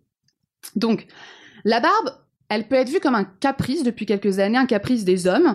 Euh, euh, dans l'Antiquité, elle était sacrée, par exemple chez les Hébreux et les chrétiens, ce que je vous disais tout à l'heure, l'image de Dieu. Protégée ou condamnée par certains papes, elle peut être vue par l'Église comme révoltante ou un symbole de sagesse. Euh, Le port de la barbe, elle va varier en fonction des époques et des lieux. Par exemple, les Romains, hors les philosophes, sauf les philosophes, ne la portent pas Non, ils ont pas de barbe. ne la portent pas. Il y a que les philosophes et les philosophes la portent pour se distinguer des autres. C'est un petit peu leur caprice de Eh, je peux Et il y avait des styles de barbe, tu sais, genre barbe euh, pointue, Alors les philosophes, barbe, les euh, philosophes, ça- ils portaient plutôt la barbe euh, assez assez fournie et euh, plutôt euh, en collier. Oh, c'est horrible. Genre Robert Hue? Ouais, c'est l'image que j'ai. C'est soit ça, soit rien du tout. Voilà. D'accord. Les Français des dit. 17e ou 18e siècle ne la portent pas non plus. Alors pourquoi je, je précise les Français? Parce que les Français sont depuis tout temps les modèles à suivre en matière de mode. Eh. Donc en fait, je vais vous parler beaucoup de la France parce que la France c'est celle qui va, même en matière de barbe, de coiffure ou d'épilation, et encore vous verrez, l'épilation c'est un petit peu particulier, c'est vraiment les Français qui vont imposer leur style. Par exemple, les grandes euh, comment dire, les grandes têtes d'affiche de la mode de ces 17e, euh, 18e siècles, voire 19e, sont par exemple Victor Hugo, Marx ou Freud. C'est des modèles typiques de barbe. Après, les deux derniers sont pas français. Ouais, Karl Marx et Oui. Sigmund Freud. C'est vrai. pas- sans sans Ça vouloir. pas terroir euh, français. C'est vrai. ouais, voilà, hein. voilà. Et la barbe, elle va aussi inspirer de nombreux, euh, un, un imaginaire, avec de nombreux personnages fictifs ou non d'ailleurs, mais elle est liée à un imaginaire. Par exemple, euh, dans la littérature, mais ce sont aussi des personnages qui ont existé, Barbe Noire, Barbe Bleue, Barbe ça rousse. fait partout, euh, Barbe Rousse, ça fait partie de notre imaginaire Mhm. collectif. Et donc, on voit la place que la barbe a, en fin de compte, dans, euh, dans nos sociétés, et même dans la façon dont on va écrire la littérature. Donc, quand la mode, elle va être à la barbe, au port de la barbe, elle est vue comme un symbole de virilité. C'est ce qui fait l'homme. Donc, dans ces civilisations où la barbe fait l'homme, celle-ci est tellement liée à la virilité qu'elle joue un rôle d'équivalent public, social, d'un substitut du pénis. Tout simplement. Genre, qui a la plus grande quéquette, c'est qui a la plus grande barbe. Soyons clairs et nets. C'est exactement ça. Je me sens pas bien là. Ouais, moi non plus. Ah, je suis désolée, les gars, c'est comme on ça. va faire avec, hein, écoute notre c'est là. Mais la barbe, elle peut aussi avoir un autre sens dans les sociétés où le glabre, donc Le fait de le ne- fait de ne pas avoir l'absence de barbe, est à l'honneur. Bien plus évolué. Par exemple, euh, porter la barbe, c'est vouloir s'exclure de la société pour certaines civilisations. C'est le cas, par exemple, dans l'Empire romain, où les ermites chrétiens laissaient pousser leur barbe et leurs cheveux pour se différencier des autres, pour s'exclure de la société. Voilà. Donc sur la barbe, ce sont les plus grandes symboliques. Alors, je vous ai pas parlé, mais j'aurais très bien pu vous en parler, mais il y a d'autres choses qui font que la barbe peut être très très mal vue dans certaines sociétés. Par exemple, les femmes à barbe. Les Ah femmes oui. à barbe, elles sont vues comme des symboles du dégoût, de la virilité trop accentuée chez une femme qu'on ne devrait pas voir. Parce que justement, vu que, en tout cas depuis euh, fort fort lointain, on, euh, enfin, vu qu'on l'associe à la virilité et que les femmes ne doivent pas exprimer de virilité, Exactement. enfin, ne, de- ne, ne doivent pas, je, je Je cite un discours qui n'est pas le mien, mais euh, Oui, tout à fait. je préfère pas, on sait jamais. Et puis même d'un côté sociétal, t'avais aussi le à l'armée pendant très très très longtemps, t'avais pas le droit au port de la barbe, Mhm. sauf pour les légionnaires. Et, euh, et je crois qu'il y avait certains corps où t'avais le droit à la moustache, mais pas la barbe. Je sais, je sais pas, je sais pas où ça en est aujourd'hui. Je crois que ça avait évolué il y a pas si longtemps, mais, Si vous saviez, c'est un sujet tellement, tellement riche que là, je vous ai Ouais, tout, ouais. Je tout combiner pour que ce soit le plus, euh, le plus condensé, le plus résumé possible. Mm. Donc, passons un peu maintenant aux cheveux. Les cheveux, ça, ce sont le plus grand symbole. Le cheveu, de tout temps, il a servi à faire passer des messages. La plupart du temps, on se sert de notre chevelure, et encore aujourd'hui, pour faire passer des messages. Donc, c'est un atout mode, mais c'est aussi un critère d'appartenance. Euh, ça peut être un symbole de, de virilité, depuis Mhm. très longtemps. C'est le cas de Samson. Donc là, pour vous faire un petit pitch un peu de Samson, Samson, euh, il a été élu par Dieu pour lui servir et il lui a donné sa force, euh, elle réside dans ses cheveux. Donc s'il perd ses cheveux, il perd sa force. Donc Mhm. on a l'archétype de la figure virile euh, en tout point. Mhm. Sauf que bah, Samson, il va lui arriver plein d'histoires, il va combattre les Philistins qui étaient les ennemis. Il Euh, épouse pas une connasse? Et alors, il ne l'épouse pas, c'est une prostituée. Ah, pardon. Euh, il Allez, va avoir, euh, en fait, Une les affaire. Philistins, donc ses ennemis, vont envoyer une femme euh, qui s'appelle Dalila pour qu'elle essaye de le séduire. Elle va essayer plusieurs fois, sauf que Samson, il sent un petit peu l'embrouille. Et au bout d'un moment, il va, elle va réussir à le séduire et euh, pendant la nuit, elle va lui couper, Couper ses cheveux. mèches. Et euh, en fait, les Philistins vont pouvoir enfin attraper Samson et pouvoir euh, l'emprisonner. Mhm. Et malheureusement pour eux, euh, Samson euh, va faire un- une sorte d'attentat suicide. Il va être accroché aux colonnes du cirque où il était censé être euh, exécuté. Et euh, Dieu, parce qu'il est élu de Dieu, va lui envoyer euh, sa force divine. Et donc ses cheveux vont commencer à repousser, ce qui va lui donner la force nécessaire pour faire effondrer les colonnes du cirque et tous les- tuer tous les gens qui se retrouvaient dans le cirque. euh, Sac- Sacrée histoire. voilà, mais sans son, sans son, sans son. Il fallait être là pour le voir. Exactement. Donc voilà, Plutôt que de nous décrire le Vésuve, Pline, c'est de ça qu'il aurait dû nous parler quand même. donc ses cheveux vont repousser. Donc c'est pour vous montrer à quel point les cheveux ont déjà une importance dans cette image de caricature quasi euh, virile. Donc euh, c'est aussi une montre une appartenance aussi à, à une classe sociale. C'est ce qu'on a vu tout à l'heure avec Louis XIV. Montrer qu'on a euh, qu'on porte la perruque. En plus c'était des perruques parfois euh, et ça on le verra.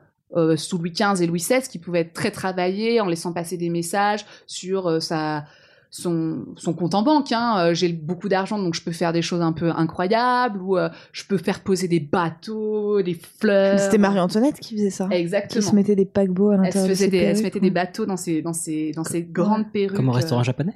Exactement. Mais, c'était exactement ça. Puis je sais qu'elle God. avait, une- elle avait une perruque où elle avait une cage avec un vrai oiseau dedans. Ouais. Ah mon dieu. Ouais. Et ça, c'était pour, c'était en, en gros, euh, au lieu de, de montrer ta Rolex, bah tu montrais ta coiffure, quoi. Et puis c'est peut-être une façon aussi, je sais pas si tu voulais en parler après, mais de- d'exprimer le fait que tu étais prêt à ne pas être dans la norme, soit pour être euh, enfin prescripteur, donc tu vas me, toi Mm. créer l'innovation, etc. Soit que bah écoutez, je suis pas comme vous, je suis pas obligé de faire comme tout le monde et euh, Alors chez les femmes c'est un peu particulier parce que c'était un, j'en parle juste après, c'est un de leurs seuls moyens d'expression créative en fait aux femmes. La coiffure, la parure, à cette époque, Mm. Ah oui, il y a très peu de façons de Mm. s'exprimer, notamment sa créativité, à part Vigier Lebrun, euh, qui faisait de la peinture et qui a été apprécié même de son vivant, très peu de femmes Mm, ok, ont ouais. pu, euh, et c'était à la portée de n'importe quelle femme en Mm. fait, de En s'exprimer. fait, ouais, les femmes artistes à cette époque-là, c'est compliqué. C'est compliqué. Lebrun, Oui. il y a eu Artemis Gentileschi. Voilà, et c'est en vrai que quand on, doit parler de, de grands faits de ces femmes à l'époque, souvent la mode intervient dedans, Mhm. en disant elle a été, euh, euh, ça a été une, une précurseuse sur telle mode, etc. Mais j'en parle juste après. Donc pour montrer une appartenance à une classe sociale on- ou à un groupe, par exemple les hippies et le port des cheveux longs, Mhm. pour vous faire un autre. C'était ce, ce, les, euh, la crête pour les La punks, crête euh, pour les punks, etc. Là, j'avais choisi les hippies parce que c'est celui qui m'est venu le premier en tête, mais voilà. Donc, effectivement, euh, ces modes pour les femmes, euh, c'est le- leur moyen de tout temps de s'exprimer. Et notamment exprimer leur créativité grâce à leurs cheveux. Les maîtresses de roi, par exemple, sont les plus grandes créatrices de mode et lanceuses de mode, notamment, euh, notamment, euh, je cherche le terme, euh, capillaire. Capillaire, merci. Par exemple, il y a une coiffure qui était très à la mode sous Louis XIV pour les femmes, c'était la coiffure de ce qu'on appelait la fontange. Oh. Alors la fontange, c'était le nom de euh, Angélique de Fontaine. d'Angélique de Fontange, qui a été une des maîtresses de Louis XIV. Ah, c'est pas celle qui avait le front haut ou euh, Non, ça c'est, tu confonds Ah. avec euh, c'est- Agnès Sorel. avec Agnès Sorel, Agnès Sorel, pardon, dont je parlerai plus tard. Ok. Mais effectivement, euh, Mais c'est bien, t'es, t'es, t'es sur le coup. Donc en gros, euh, la Fontange, alors ce serait très difficile à vous expliquer, mais elle avait fait en sorte que ces boucles, c'était une façon de, po- de positionner les boucles de sa chevelure qui retombaient de façon assez singulière sur le front Mhm. et qui la différenciait. Donc la première fois qu'elle, a, qu'elle est arrivée comme ça, comme toute lanceuse de mode, tout le monde s'est dit mais qu'est-ce qu'elle fait celle-ci euh? Mais alors moi j'avais entendu dire parce que c'est le truc aussi qui monte un petit peu comme ça sur un truc avec un, un espèce de oui c'est en fait il y a comment dire? Il y a une, ar- une, Une armature. une armature en fer et tu fais passer tes boucles dedans c'est au sommet de la tête et tu mets un espèce d'éventail en tissu euh, Exactement. devant et il me semble que ça vient du fait que un coup elle était genre avec Louis XIV et à cheval quoi tu vois galop tu vois à Ouais. fond. Et ses cheveux. Et là, euh, une branche. Et donc, elle s'est pris tout son beau chignon normal dans la branche. Et donc, euh, bah, elle est devant le roi, tu vois. Donc, qu'est-ce qu'elle fait? Elle nous a fait un espèce de, de truc sur la tête. Et elle a dû se présenter en revenant de la chasse euh, comme ça. Et plutôt que de. Enfin, tout le monde s'est moqué d'elle. Donc, elle s'est dit Ok, il faut que j'assume mon truc jusqu'au bout. Et demain, je me recoiffe comme ça. Mais comme, comme la première femme Ouais. qui a dû prendre un, un stylo, un crayon et se dire Allez, je me fais un chignon en plantant un stylo dans, dans, dans mes cheveux. C'est exactement le même principe. Totalement fait exprès. Voilà. Et c'est devenu une coiffure très à la mode. Toutes les femmes de la cour l'ont reproduite. Mais euh, voilà, ces coiffures, et c'est même si elles lançaient la mode, elles, ont, elles suivaient toujours les règles en fait de la société des époques. Mm. C'est-à-dire que euh, jamais on allait avoir, euh, euh, on allait avoir une, une coupe de cheveux qui soit complètement différente. euh, complètement différente de ce qu'on pouvait accorder à une femme. Mm, ok. Voilà. Autre exemple de l'importance du poil, des ça va rentrer aussi dans notre langage commun historique. Par exemple, qu'est-ce- quelle est le- la période historique avec les personnages? Les poilus. Oui Ah là là Mais vous êtes à la bourre sur les réponses, excusez-moi, mais. Oui. C'est peut-être parce que j'étais pas très claire aussi. Non, bah attends, j'ai répondu. Tu. Oh, mais. En- en- en elle toute était pas honnêteté, très, elle était pas claire. très Ouais, claire, t'étais pas ouais. très claire. Mais, mais- mais moi, quand je l'ai dit, je l'ai pas. Je me suis C'est quoi cette réponse claire. de somme alors que j'ai répondu en 2-2 là? Mais je me suis pas sentie très claire, c'est pour ça. Bref. Mais en plus, vous la diminué. C'était vachement bien ce que t'as fait. T'as raison. Donc, les, les poilus de la Première Pas Guerre très mondiale. clair, mais très bien. Donc c'est rentré dans le langage courant d'appeler les soldats de la Première Guerre mondiale les poilus. Mais il faut savoir que cette expression, elle existait pour, pour les, les poilus dans l'armée, existait bien avant la Première Guerre mondiale. C'est une expression qui existe depuis le Second Empire pour désigner les soldats, donc Second Empire, l'époque de Napoléon III, Ok. Louis Voilà. Napoléon. euh, sous le Second Empire pour désigner les soldats courageux qui deviennent, euh, qui devient progressivement le synonyme d'homme ou de soldat. Et c'est pour ça euh, la- que, que les soldats de la Première Guerre mondiale, entre autres, vont être appelés les poilus. Mm. Mais pour autre chose. Alors, il faut savoir aussi que cette, cette, euh, cette appellation pour ces soldats-là, elle leur plaisait pas du tout, ils n'aimaient pas du tout qu'on les appelle les poilus. Pourquoi? Parce que ça renvoyait à, à une Un idéologie. non? Alors, à une idéologie qui était fondée sur, ouais, effectivement, sur leur apparence. Une apparence qui, pour l'époque, était faisait référence à un laisser-aller, euh, qui faisait la- quasiment d'eux l'équivalent d'animaux, Ouais, en fait. un côté bestial. Un côté bestial. D'autant plus que c'est une époque un peu précieuse quand même. C'est pas l'époque des dandys, etc. c'est l'époque des dandys, c'est l'époque où euh, normalement on est assez glable et on porte la moustache. Ouais, le ça. cheveu est plutôt coupé court. Et donc, effectivement, le manque d'hygiène dans les tranchées et le manque, bah, de toute façon, de, de- de- comment dire, de confort, hein, tout simplement. Il n'y avait pas ne de per- barbier dans les tranchées. Voilà, il y, avait- alors, il y en avait quelques-uns, il y en avait. Euh, D'ailleurs, c'est intéressant sur le terme barbier, je, je l'ai enlevé parce que sinon ça allait être trop long, mais en gros, à la période de Louis XIV, c'est l'époque où euh, les, euh, les barbiers, euh, on va créer, Louis XIV va créer plein de charges de barbiers pour faire des perruques, etc. Et avant cette époque-là, les barbiers, c'était souvent les chirurgiens. Et en fait, de plus en plus, à partir de cette période-là, ils deviennent Ça devient un métier, ouais. vraiment dans la coiffure et la barbe. ok, putain. Voilà. Je l'ai enlevé parce que c'est c'est un autre sujet, mais c'est voilà, c'est- Ah, tout est lié. be- Ça- Belle anecdote. Ça veut dire que le mec, il te fait une appendicite le matin et, l'après-midi, il fait la coloration de Madame Eh, Michou. Enfin, c'est- Exactement. c'est chaud, quoi. Donc voilà. Et donc, euh, et donc voilà, les poilus, ils n'aimaient pas du tout être appelés comme ça parce que ça leur envoyait vraiment à ce qu'ils vivaient au quotidien, alors qu'on est dans une période et une époque où justement on prend vraiment soin de son poil, dans tous les sens du terme. Mais voilà, donc là je vous ai beaucoup parlé de l'importance d'avoir des cheveux ou pas, mais il faut savoir que dans beaucoup de périodes, mais surtout de nos jours, on est plus dans une obsession de raccourcir le cheveu ou même de ne plus en avoir du tout Parce que c'est vachement pratique. ou de d'enlever d'enlever du le poil Mhm. tout simplement. Donc quand on veut s'en débarrasser, on a plusieurs façons de ne pas de, de voir des gens qui n'ont pas de poils. Par exemple, si on, s'intéresse aux cheveux, Donc jusqu'à récemment, euh, avoir le crâne nu était une exception, et ça, c'est jusqu'à très très récemment. Pourquoi? Je vais dire même quasiment jusqu'à dans les années 2000. Pourquoi? Parce que euh, ça renvoyait peut-être aux souvenirs de la, de, la, de la guerre, notamment de la Seconde Guerre mondiale, parce que euh, être rasé, ça faisait référence soit euh, Au tondu. au, au tondu de la- des camps de concentration, Soit, ouais, ou aux au femmes, tendu de l'épuration. Voilà, aux femmes qu'on Mm. qu'on rasait parce qu'elles avaient fait ce qu'on appelle de la collaboration horizontale. Euh, je crois que Camille, tu en avais peut-être déjà parlé dans Donc, un gros, vu que, sujet. c'est- vu que c'était vu comme un comme un geste déshonorant, ça a pas été, ça, enfin, ça a pris du temps pour que ce soit a- réapproprié par la Exactement. Et donc aujourd'hui, euh, la boule à zéro, l'expression qu'on emploie le plus communément, Ouais. est devenue plus fréquente, voire même tendance. Et tu, Pour- tu t'as dit à partir des années 2000, bah, France 98, Barthez. Et alors, Et voilà. eh ben, pour être plus exact, j'ai un exemple justement de foot. Monsieur propre. Il faut savoir qu'en 98, il y avait très peu, à part Barthez, euh, quasiment tous les joueurs de foot avaient des cheveux. Si vous prenez Enfin, 2002, regarde Zidane. Hein. 98% de l'équipe de foot de, de 2002, je crois du mondial de 2002, ont, la bou- euh, ont les cheveux rasés.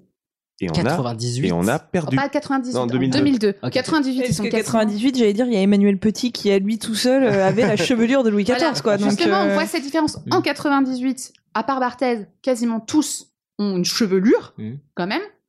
Euh, alors qu'en 2002, je, crois- je crois que c'est 2002. Hein. Je- Ouais, Séoul. Et on a tout perdu. Comme Et on quoi, a tout perdu, mais on avait cheveux, perdu les cheveux force, aussi. La euh. quasi, la quasi-totalité euh, des joueurs en avaient, avaient rasé leur crâne. Donc c'est là qu'on voit vraiment qu'il y a une grande évolution euh, euh, au niveau de, de cette tendance. Avant, avoir le crâne ra- rasé, notamment au Moyen-Âge, c'était réservé aux moines. Donc les moines, ils avaient ce qu'on Ouais, appelait la tonsure. Donc ils avaient un collier de cheveux, si vous voulez, pour reprendre l'expression de collier de barbe. Robert Rue, mais sur ta tête. Mais sur la tête. Ah oui, il l'avait Exactement. aussi sur la tête. hein. Et euh, ça avait une connotation très négative de d'avoir la, la tête rasée. Par exemple, au Moyen Âge, euh, notamment chez les Mérovingiens. Donc, euh, si je devais vous replacer les Mérovingiens, nous sommes aux environs euh, 400, du... 500. Ouais, c'est ça. Fin de l'Antiquité. Fin de l'Antiquité, et euh, Début des Carolingiens. Début des, un, un petit peu avant les Carolingiens. Ouais. Faisons Non, simple. vers les années, simple. ouais, les années 500, on va dire, vers 500. Euh, raser un roi, c'était lui enlever euh, son essence sacrée. Ce que je vous disais tout à l'heure, c'est l'image de Dieu, Mhm. donc on lui enlevait Charles son essence sacrée. Et en fait, ça, quand on rasait un roi, c'était vouloir le destituer de son statut de roi. Donc forcément, ça a une très très mauvaise connotation. Aujourd'hui, avoir euh, bah, se, se raser, avoir le crâne rasé, ça fait aussi euh, écho à la mode de ce qu'on appelle de l'épilation intégrale tout à de- fait. chez les femmes. Donc, cette épilation intégrale, elle a des origines diverses qui mêlent à la fois du puritanisme occidental et de l'obsession orientale de la pureté. Parce que dans les sociétés orientales, euh, avoir la peau lisse, c'est un gage euh, notamment d'être pur, d'enlever la saleté, de d'être propre. Et donc, euh, on va en avoir d'ailleurs en Occident des échos dans le domaine artistique. Par exemple, si vous regardez le- les tableaux, les sculptures de toute époque confondues quasiment, Mhm. euh, quand on voit un nu, les Oui. sexes ne sont jamais poilus. Mm. Quasiment jamais poilus. Et les corps non plus. Enfin. Et les pas- corps sont complètement. J'ai pas vu une statue grecque avec du poil sur le torse, quoi. Et voilà. Et parce que même t'imagines, t'imagines le sportif comme euh, rasé et huilé. euh, Oui, exactement, ouais. Mais le calendrier de, de- des dieux du stade, ou je sais pas quoi. euh, t'as Exactement. pas Donc on est vraiment poison. cette obsession du lisse. Alors que c'est pour ça que le tableau, je sais pas si vous connaissez de Courbet, qui s'appelle l'origine du monde. a fait un tel scandale. Parce que Ah oui, l'origine du là, monde, c'est un du- sexe ultra Là, poilu. du poil, il y en a pour le Et musée, là, quoi. on l'a en plus en focus. Ah oui. Oui, c'est une belle façon de le dire. on ouais. l'a en focus. On ça- ne voit que ça. Ça te saute au visage. C'est ça. Mhm. Et donc, c'est pour ça qu'il a fait autant euh, scandale, ce tableau à Si- l'époque, parce qu'on n'est pas dans une époque où on représente le poil. Et si vous On ne ne doit conna- pas le voir. Si, si vous ne connaissez pas le tableau, n'hésitez pas à le googler. L'origine du monde. Exactement. Voilà. Qui avait été censuré par. Facebook à une époque. Je sais pas si c'est encore le cas, mais ça m'avait un petit peu outré. Pour donner un petit exemple contraire, euh, en 1914, par exemple, au moment de la Première Guerre mondiale, quand on regarde les photos de femmes nues, qui étaient des, des- souvent on les vendait en carte postale, c'était des- c'était un petit peu les magazines porno de l'époque, quoi. On achetait, on achetait sa petite carte postale d'un nu euh, en photo. Euh, c'était la règle, c'était de montrer justement des femmes avec des sexes poilus. C'est un peu le contre-exemple en fait euh, de la chose. Voilà. Et donc avec la libération de la pornographie, notamment en France, les- On a fait un petit bond vers le cul là. Ouh, allez, Ah bah, quand on parle d'épilation sexuelle, voilà, endroit. du sexe, voilà. Donc, avec la libération de la pornographie en France en 1970, on va avoir un ça va se renforcer en fait cette obsession du lisse de Oui. plus en plus. Et puis normaliser les corps Et, et, euh, normaliser les corps, exactement. Dans le même temps, la séduction des femmes euh, au sexe épilé résidait aussi dans leurs cheveux longs. C'est-à-dire qu'elles vont avoir une épilation complète en bas, mais les cheveux vont pousser de plus en plus. Et être ultra féminine et ultra sexualisée, c'est d'avoir les cheveux longs et libres. Mais en même temps, elles ne doivent, ce que je vous ai dit tout à l'heure, ne montrer que dénouer dans, dénouer, pardon, dans l'intimité.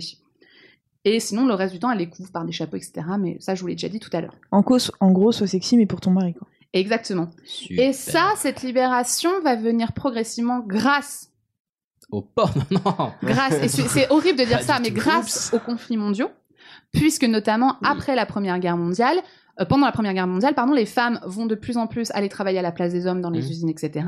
Et après la Première Guerre mondiale, les femmes vont avoir un premier vent de volonté de se libérer, et notamment de se libérer corporellement Mhm. en faisant des choix, notamment par les coupes courtes. C'est comme ça que les coupes à la garçonne, les coupes, ce qu'on appelle à la Louise Brooke, Louise Brooke, qui était une, une journaliste des années 20, qui avait une coupe... C'est euh, marrant parce que tu mimes une coupe courte, mais vu que t'as les cheveux très très courts, tes cheveux sont 20 cm au-dessus. Mais je l'ai eu à un moment donné, cette coupe. Ah, C'est un carré, si vous voulez, très très court, qui va vraiment à la limite des oreilles, aux oreilles soit Des moi. Des horaires. très très Des oreilles, court. Ouais, ouais. Faut se plier, faut se contorsionner un peu. des oreilles, voire à la moitié des oreilles. Et euh, donc, c'est une façon pour elles euh, de vraiment montrer leur indépendance qu'elles Mhm. vont marquer par leur, leur façon de gérer leur pilosité. Voilà. Donc, pour conclure, je voulais vous raconter deux petites anecdotes qui sont intéressantes. C'est pour vous expliquer pour pour vous montrer pourquoi le, le poil a tant d'importance dans notre histoire et pourquoi, euh, dans toute époque, ça va avoir un impact, un impact important. Donc, par exemple, quand la, la Révolution va, va arriver en France, donc là, je refais un bond dans le temps, désolé, j'ai un peu fait du ping-pong. C'est pour parler de la Révolution, on t'en veut pas. quand la Révolution arrive en France, euh, on va avoir euh, les tombes des rois de France qui vont être pillées, notamment, et, euh, et qui vont être euh, profanées, notamment par, euh, à Saint-Denis, à la basilique Saint-Denis. Et euh, il y a une petite anecdote là-dessus, notamment sur la profanation de la tombe d'Henri IV, où un soldat va s'emparer d'une touffe de barbe du roi. Et quand il va s'emparer de la touffe du, cette touffe de barbe, il va s'écrier Maintenant, je suis sûr de vaincre les ennemis de la France. Donc en fait, en chopant cette cette petite poignée de poils, il est convaincu qu'en la gardant avec lui, il va être investi de la force du roi. Wow. Vous vous rendez compte un petit peu de l'importance que va avoir ça? Il va prendre ça comme une relique, mais parce qu'il se sent investi, comme un peu avec Samson Ok. quand on lui a coupé ses cheveux, et, de euh, son pouvoir. Donc ça montre la place importante du poil dans notre société, dans nos vies, Mm. même à cette époque-là. Euh, le poil sous toutes ses formes, c'est c'est à la fois un code, un langage qui aussi entre croyance et superstition. Et en plus, chose dont on n'a pas parlé, le poil c'est aussi le gardien de notre identité, puisque dans les poils, on a notre ADN. Mm. C'est comme ça qu'on peut aussi, euh, on a notre propre identité. Et donc, ça fait écho à un cas historique aussi, qui est le cas d'Agnès Sorel, dont tu parlais tout à l'heure, qui, elle, était assez connue pour avoir une coupe de cheveux assez étrange, puisqu'elle, elle, elle avait une coupe de cheveux euh, où on, on voulait avoir le, fond, le front très haut, et donc on s'épilait les cheveux vraiment pour que le, Ah. très très loin, pour que le front soit rebondi et, beau- et beaucoup plus haut. Et donc, il y a quelques années, un, un chercheur qui s'appelle Philippe Charlier va décider d'enquêter sur l'ADN d'un des cheveux d'Agnès Sorel, qui était la maîtresse euh, de Charles VII, qui était réputée donc pour sa beauté, sa personnalité, et elle était morte subitement. Et donc on va se poser toute la question de savoir comment elle était morte et est-ce qu'on pourrait trouver des traces euh, de cette mort euh, par son cheveu. On soupçonne d'ailleurs un empoisonnement, donc on s'est dit si elle a été empoisonnée, on va retrouver dans, dans son cheveu euh, certainement des traces. Et en étudiant donc un de ses cheveux, on retrouve une très grande quantité de mercure qui prouve qu'elle a effectivement eu une mort brutale. Donc c'est pour vous dire à quel point, voilà, c'est les cheveux et les poils en général vont avoir une importance capitale en fin de compte dans la- notre vision de notre vie et de notre société. Et, et même une importance capillaire. Merci, Oh, magnifique Elle est trop fière de sa blague. Oui. Bah, écoute, trop trop bien. Par contre, ça, bah, j'ai l'impression que ça soulève des questions philosophiques maintenant quand je vais me, quand je vais aller me faire couper les cheveux. Mais dois-je y aller? Ne dois-je pas y aller? Est-ce que qu'est-ce que je veux exprimer par cet acte Est-ce que tu les ramasses et que tu les mets dans un tupperware pour garder ta force? Je vous les enverrai. Elle est trop bien. En tout cas, merci. euh, C'était blindé de rêve. Bah, j'ai cool. essayé de. Alors oui, si ça vous intéresse, euh, il y a un très bon bouquin qui a été écrit il y a quelques années euh, par deux historiens qui sont Joël Cornette et Françoise Azouli, je crois, qui s'appelle L'histoire du poil, tout simplement. Ok, très bien. On vous enverra la ref. Tout à Et fait. Avec grand plaisir. Et bien, sur Mais ce, c'est à je- toi, patron. Mais oui, mais oui, parce que je suis sûr qu'il y a plein de vitamines dans les poils. En plus, je pense que oui, il y a moyen. Et du coup, je vais vous parler bah, Vitamine de- C, de vitamine vitamines. du cheveu. Avec- Très bien. Tiens, Noël, t'es sûr que tu veux pas des fruits? C'est vraiment très bon. Non, merci. J'ai besoin de vitamines, moi. Je n'arrive pas à croire que c'est vrai des bonnes crudités pleines de vitamines, oh Franck. C'est l'homme qui murmure à l'oreille des légumes. Très bien. Alors, il y a eu quelques petits spoils dans ce jingle, mais euh, j'essaie de vous poser pas mal de, pas mal de questions dans ce sujet. Parce que, euh, bah, en fait, je me suis surpris à découvrir et apprendre plein de choses sur les vitamines que je ne savais pas, et j'étais un peu outré de ne pas les savoir. Mais qu'est-ce qui m'a décidé à faire ce sujet C'est que, bah, forcément, comme on le disait avec Camille, bah, les, les, moches jours euh, arrivent, ils commencent à faire un peu plus frais, un peu plus froid, euh, on commence à être un petit peu enrhumé, et le réflexe c'est ah mon dieu, euh, prends-je une, une, vitamine, ne prends-je pas une vitamine, ou prends-je ce super, ce super jus de fruits surchargé en vitamines. et je me suis demandé si c'était vraiment efficace, qu'est-ce que ça faisait et qu'est-ce que c'était vraiment les vitamines? Si je vous pose la question du coup, qu'est-ce que vous me répondriez? Si vous me c'est quoi une vitamine? Des vitamines? C'est orange. C'est des molécules. Euh, ça fait ça ouais. Oui c'est ça, c'est orange et ça fait pchit. Ah, ah, ah, j'adore votre réponse parce que c'est pas du tout ça, mais très très bonne réponse. Là vous me présentez euh, des, on va dire, enfin vous me parlez de produits qui vont être potentiellement synthétiques. Oui. Genre des, euh, des choses qu'on apprend en plus. Ah, mais c'est des, des nutriments qu'on trouve, des trucs qui nous nourrissent, qui nous donnent de l'énergie dans les qu'on trouve dans les dans les aliments. Ah, il y a t'es pile moitié moitié. Mais qu'on peut aussi avoir sous forme d'ampoule. Oui, alors on va pas faire. Un... C'était juste une petite question. On va pas. Ok, d'accord. Ouais, non, moi je pense à des, des, noms de protéines un peu particulières qu'on allait utiliser dans le corps et qu'on allait retrouver notamment dans la bouffe. Putain, ouais. fait genre, ou dans des, ouais, dans mais... des médocs. Mais en fait, dans, dans ce que tu as dit, Aude, ça reprend quasiment tous les points, mais toutes les, euh, mais toutes les, on va dire, toutes les parties de ta réponse ne sont pas justes. C'est, Ah, tu verras. Mais en tout cas, tu as abordé quasiment tous les points qui sont, qui, qui, euh, qui définissent ces vitamines. Alors déjà, c'est, euh, enfin, en tout cas, moi, ça m'a, ça m'a pas mal étonné. Ça a été découvert il y a une centaine d'années à peine. En tout cas, on a su ce que c'était, on a commencé à définir ce que c'est il y a à peine une centaine d'années. Et à la base, c'est assez rigolo. Euh, c'était euh, grâce à une, une étude sur les poules, enfin à base de poules et de noms un peu étranges. Donc en fait, en faisant une étude sur des poules, il y a un mec qui s'appelle, alors, je vous rappelle, hein, poules et noms étranges. Hein. Que le mec s'appelle Casimir Funk. J'aime bien, Casimir.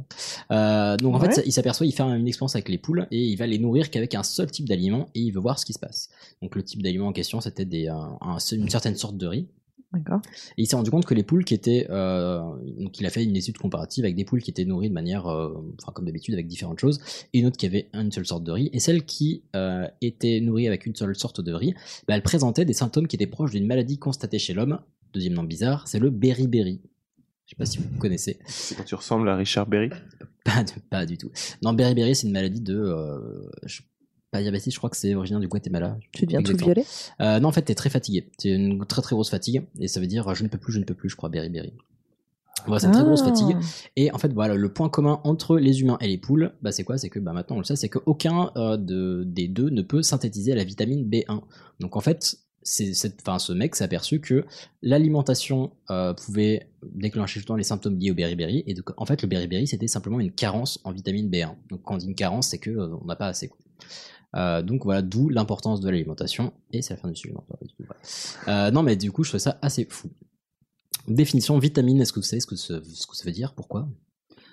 Mais non, justement, moi j'allais te le demander. ça- ça vient du latin mais, euh, Oui, Vita la vie ouais. et euh, mi- minus. Le minet. Le Non, chat, le chat petit, vivant. Petit minus. Non. Ah putain, ça pourrait. Ah bah.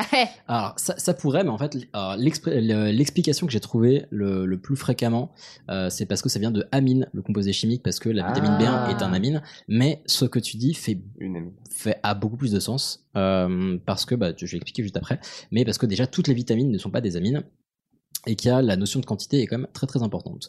Donc il y a 13 vitamines en tout. Je vais vous les citer. Alors le but c'est pas de faire un éventail, donc je vous les cite une fois et après c'est Ouais. fini. Mm. Je vais pas vous passer en, dé- en- en détail toutes les vitamines. Mais en tout, on a donc A, B1, B2, B3, B5, B6, B7, B9, B12, C, D, E, K. Voilà, vous remarquerez qu'en les citant, j'ai compté sur mes doigts, mais en appuyant Ouais. plusieurs fois sur le même doigt, donc ça n'a aucun sens. C'est vrai. J'ai fait les C'est 13 surtout vitamines que ça sur ne suit pas l'ordre de l'alphabet du tout cette histoire. Pas du tout, et vous allez euh, comprendre. des, au même des chiffres. hein. Je passe de 3 à 5. Bah, en fait, vous allez comprendre pourquoi. C'est que la particularité euh, des vitamines, c'est qu'en fait, ce sont des micronutriments, comme tu disais tout à l'heure. Donc, ce sont des, nutriments, mais spécifiques, parce que contrairement aux glucides, lipides, euh, à d'autres protéines, en fait, on a besoin en très petite quantité. C'est pour ça Mhm. que j'aime bien ton explication de vitamines, et je suis ultra surpris de l'avoir trouvé nulle part parce que dans aucun documentaire ni enfin même des bouquins plutôt sérieux j'ai trouvé que la notion d'amine alors que vitaminous c'est plutôt pas mal. Donc c'est uniquement en très petite quantité. Donc les besoins euh, quotidiens pour ces vitamines peuvent varier de alors c'est très très très petit. Donc c'est euh, pour la vitamine B12 les besoins quotidiens sont entre 1 et 3 je crois que c'est microgrammes. Ouais, ça microgrammes, donc c'est pas beaucoup. Et euh, au maximum, c'est une centaine de milligrammes pour la vitamine C. Dans tous les Ah cas, ouais. c'est pas de ouf. Et si euh, si ça ne suit pas l'alphabet d'une part et que d'autre part il y a de, dans la vitamine B parce que pour euh, refaire globalement ça fait euh, vitamine A, B, C, D, E, K et donc pour les différentes euh, vitamines B si ça ne se suit pas c'est parce qu'il y a des vitamines enfin il y a des substances qu'on a considérées comme étant des vitamines pendant un temps et pour être une vitamine en fait il faut à la fois avoir un effet enfin une utilité vitale pour le corps mais aussi être nécessaire en très petite quantité. Donc s'il fallait plusieurs grammes pour... euh, Enfin, si la, la quantité nécessaire était de plusieurs grammes, en fait, c'est juste plus une plus vitamine. une vitamine. Voilà, exactement. Euh, Il y a deux types de vitamines, je vous passe très vite les détails, mais c'est donc euh, les vitamines hydrosolubles et les liposolubles. Donc les hydrosolubles euh, vont pouvoir se dissoudre et se stocker dans l'eau, et les liposolubles dans la graisse. Donc en liposoluble, on a A, D, E, K, et en hydrosoluble, C et B. Savoir son importance pour la suite, vous verrez. Euh, Il y a un truc que tu as dit tout à l'heure aussi qui était, euh, ça, ça mettait le doigt sur quelque chose, mais malheureusement pas avec la bonne réponse. Mais c'est que les vitamines ne sont pas une source d'énergie en fait, contrairement à d'autres choses comme, en fait, c'est pas une source de, calories qui a donné de l'énergie au corps. C'est ce sont des substances qui vont être utiles, euh, enfin totalement vitalement, enfin nécessaires de manière vitale pour le bon fonctionnement du corps. Par contre, ça ne fournit aucune énergie. C'est pour ça qu'il y en a besoin si peu. Ça va dé- déclencher certaines réactions et c'est nécessaire certaines choses, mais euh, c'est pas parce que tu vas te gaver de vitamines que tu auras Ouais. la pêche. Jamais de la vie. Parce que une fois que tes besoins sont, euh, sont, euh, on va dire, sont satisfaits, bah tu vas juste éliminer quoi. Donc pardon. Euh, si on prend l'exemple de, en gros, à quoi ça peut servir ces vitamines? Si on prend la vitamine A, bah, je peux essayer de vous faire deviner. La vitamine A, on va aussi appeler ça rétinol. Enfin, une des Pour les yeux. Oui, fortement impliqué dans un mécanisme qui assure la vision. Rétine. Vachement Ouais, utile. rétine, bien joué. Et on en trouve dans quoi, par exemple? Des vitamines A? Le Ouais, poisson? Pour les yeux. Euh, attends, je prends mon tableau. Euh, ouais, il y en a un peu dans la viande Ah, des dans, poissons. les, dans les poissons Pour les yeux. Notamment dans les carottes, euh, parce que les carottes, c'est bon pour les yeux. Et ouais, c'est pour ça. Ah, c'est pas ce qu'on Oh, disait moi, quand j'étais petite. Moi, on hein. me disait que ça donnait Ça les rend fesses roses. Ouais, les fesses Ouais. roses. Ah, mais si, c'est bon pour les yeux aussi. Parce que t'as déjà vu un lapin C'est le carotène qui doit rendre les fesses roses. Bah, en fait, c'est le bêta-carotène, il me semble que c'est une des substances qu'on va pouvoir transformer et pour donner de la vitamine A par la suite. D'accord. Mais voilà, c'est toute une, euh, toute une mécanique. Parce que oui, alors les vitamines. Ah bah tiens, j'en parle juste après, donc ça ira.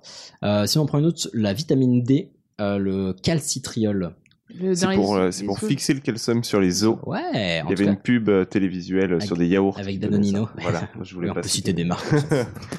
Ouais, enfin, donc ça facilite l'absor- l'absorption pardon, du calcium et l'entretien des os de manière générale. Là, je vous ai donné que celle qui était facile à deviner. Ouais. bien sûr. Et euh, La vitamine C, c'est pas le soleil aussi la vitamine D? Euh, Le- le- alors c'est, l'activation bah, de la j'en parle juste après, mais euh, globalement, bah, je peux le dire maintenant, la vitamine D, c'est une des vitamines qui va pouvoir être produite, enfin synthétisée par le corps, mais grâce à l'exposition au soleil. Ce qui Mm. fait que c'est pour ça que souvent en hiver ou dans les pays peu ensoleillés, on va vous conseiller Ouais, soit une alimentation qui est adaptée, soit du coup de de faire une petite cure euh, de Ouais, vitamine exactement. Mm. Et les vitamines D qui est qui est qui se stockent où? Est-ce que vous dit avez c'était- retenu? T'as dit que c'était lipo Ouais, soluble liposoluble. Et en fait, c'est c'est ce qui explique le fait qu'on peut vous filer une ampoule pour trois mois, parce que Ouais. vu que ça va stocker dans les graisses, vous allez pouvoir stocker de la vitamine D dans vos graisses pour tout l'hiver. Mm. Alors que de la vitamine C en une fois pour trois mois, bah, je vous expliquerai après, mais il va, partir dans l'urée. euh, ouais, il va vous arriver des bricoles. Quoi. En parlant de vitamine C, donc c'est euh, une des formes de la vitamine C, ça va être l'acide ascorbique. Est-ce que ça vous fait penser à quelque chose ascorbique Alex, il fait comme ça de Oui, sa euh, tête. Toi, ça pourrait te dire euh, quelque chose. euh, aux pirates et donc aux Ouais. scorbut. Oui, exactement. Ah oui, j'avais pas pensé. Ah bah tiens, ce petit, euh, ce petit ordinateur qui a décidé de faire du bruit. Euh, donc acide ascorbique, ah, ascorb, non ascorbique, Ah, bien sûr. Oh, ça devait venir. Donc acide ascorbique, c'est effectivement euh, parce que c'est un des remèdes qu'on a trouvé pour le scorbut jadis. Parce que vu que les, pirates euh, partaient longtemps en mer sans forcément avoir des, des fruits ou des légumes. Ils prenaient frais. leurs petites cellules de vitamines. euh, Bah non, justement, à la base, ils en prenaient pas, ils étaient tout faibles, ils étaient mal, ils avaient les dents qui se déchaussaient, enfin, c'était l'enfer. Euh, et finalement, il y a des mecs, il y a notamment des Anglais qui ont fait des expériences et ils ont essayé de filer différentes sources d'alimentation à ces pirates. Et c'est, paraît-il, ce que, enfin, ce serait devenu le, on va dire, le joker de, de la, de la de pardon de l'armée navale euh, anglaise parce que vu qu'ils avaient trouvé cette solution, bah, ils embarquaient certaines sources d'alimentation Ouais.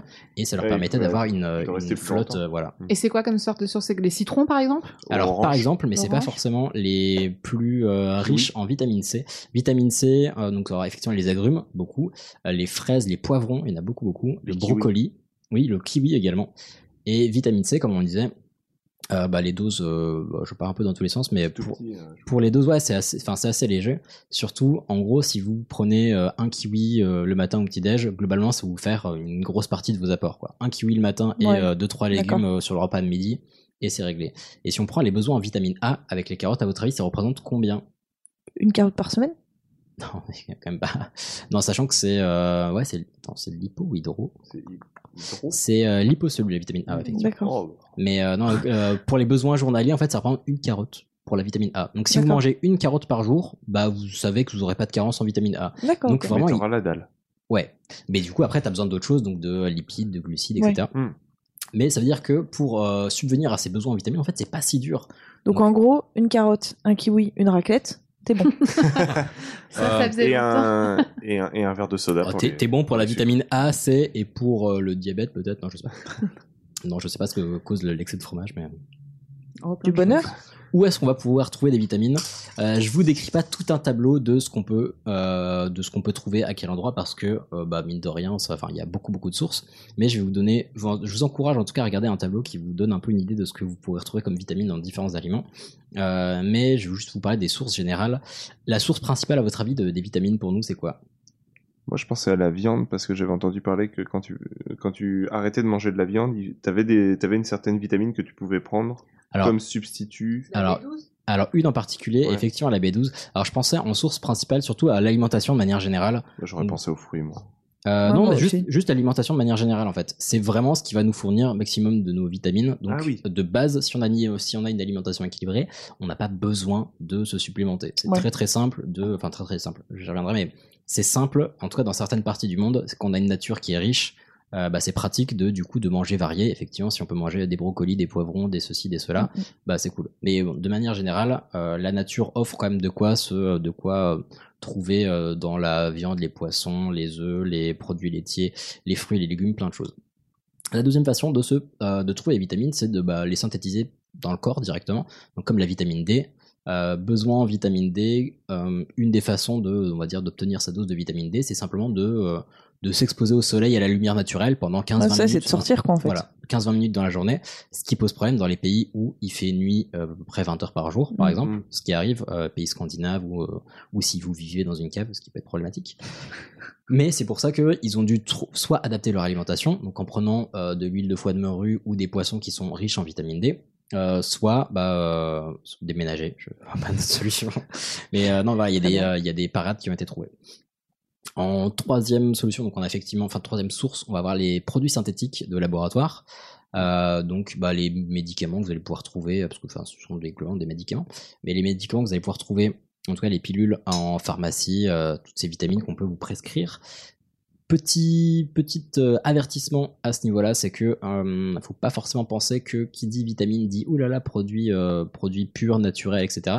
Parce que il y a alors je vais pas vous alerter, mais il y a tout à fait, enfin il y a des vitamines qui peuvent tout à fait être faites à base de, pour ne pas les citer, des euh, des, des énergies fossiles qu'on utilise pour euh, pour booster des voitures par exemple. Oui, mais parce que, parce que après, c'est juste une molécule. Donc, euh, la manière de la fabriquer, tu peux soit l'extraire et après travailler le truc, exactement soit euh, complètement la fabriquer artificiellement. C'est- Donc, là, de C'est manière exactement synthétique. ça. Donc pour vous faire figurer la chose, donc euh, en gros il y a des, des pilules, des vitamines que vous pouvez trouver en pharmacie qui sont euh, plutôt, mettons, je- pas forcément de la vitamine C, mais disons de la vitamine C.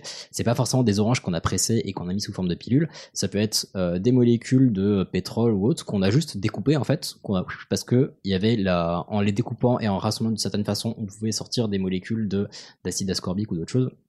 Donc faut pas penser que c'est parce que vous prenez des vitamines que c'est naturel et que euh, ça vient de petits fruits de petits légumes. Pas du tout. Euh, et une des dernières façons, ce sont les aliments enrichis. Pour ça, j'ai une petite anecdote, c'est que euh, une pour les femmes qui vont, euh, enfin qui tombent enceintes au tout début de leur euh, de leur grossesse. En fait, une carence en vitamine B9, ça peut créer une malformation de la colonne vertébrale du fœtus, ce qui est très problématique parce que globalement, euh, bah, quand elles savent qu'elles sont enceintes, il est trop tard pour du coup faire une cure de vitamine Ouais. B9 pour être sûr de pas avoir de carence. Donc en fait, il y a des pays, notamment des pays scandinaves, qui ont choisi d'enrichir certains aliments en vitamine B9 pour être sûr que personne n'aura de carence. Mhm. Donc, ce qui fait que toutes les farines et tout le pain que vous pouvez acheter là-bas, sauf pain bio et euh, traditionnel, euh, bon, vont être enrichis en vitamine B9. Et c'est la solution la plus simple qu'ils ont trouvée. Mais tu- tu- avant de vouloir faire un bébé, par exemple, tu peux faire, faire des tests? Tu peux, mais, mais tu sais pas, enfin, disons que c'est pas forcément le réflexe de. Si c'est un bébé surprise. Oui, non, mais Oui, voilà, c'est un bébé par surprise. exemple. Et surtout, tu peux te dire, ah, mais oui, mais enfin, on pensait pas que ça arriverait, arriverait si vite, ceci ou cela. Et donc, pour éviter cette, ce fort risque de malformation, bah, ils ont supplémenté, euh, enfin, une partie, toute une partie de l'alimentation, ce qui n'est pas le cas en France. Donc, le pain n'est pas supplémenté en vitamine B9 en France, par exemple. Euh, pourquoi on conseille de manger cru et frais et de saison? Parce que si on prend, bah, en gros, bah, vous le savez, les, produits peuvent perdre en une, mettons une pomme que vous allez euh, acheter, qui a été, enfin que vous allez cueillir plutôt. Euh, si vous la laissez une semaine sur la table de votre cuisine, mais en fait, elle peut perdre jusqu'à 75% de ses vitamines, alors qu'elle a toujours l'air jolie et toujours l'air sympa.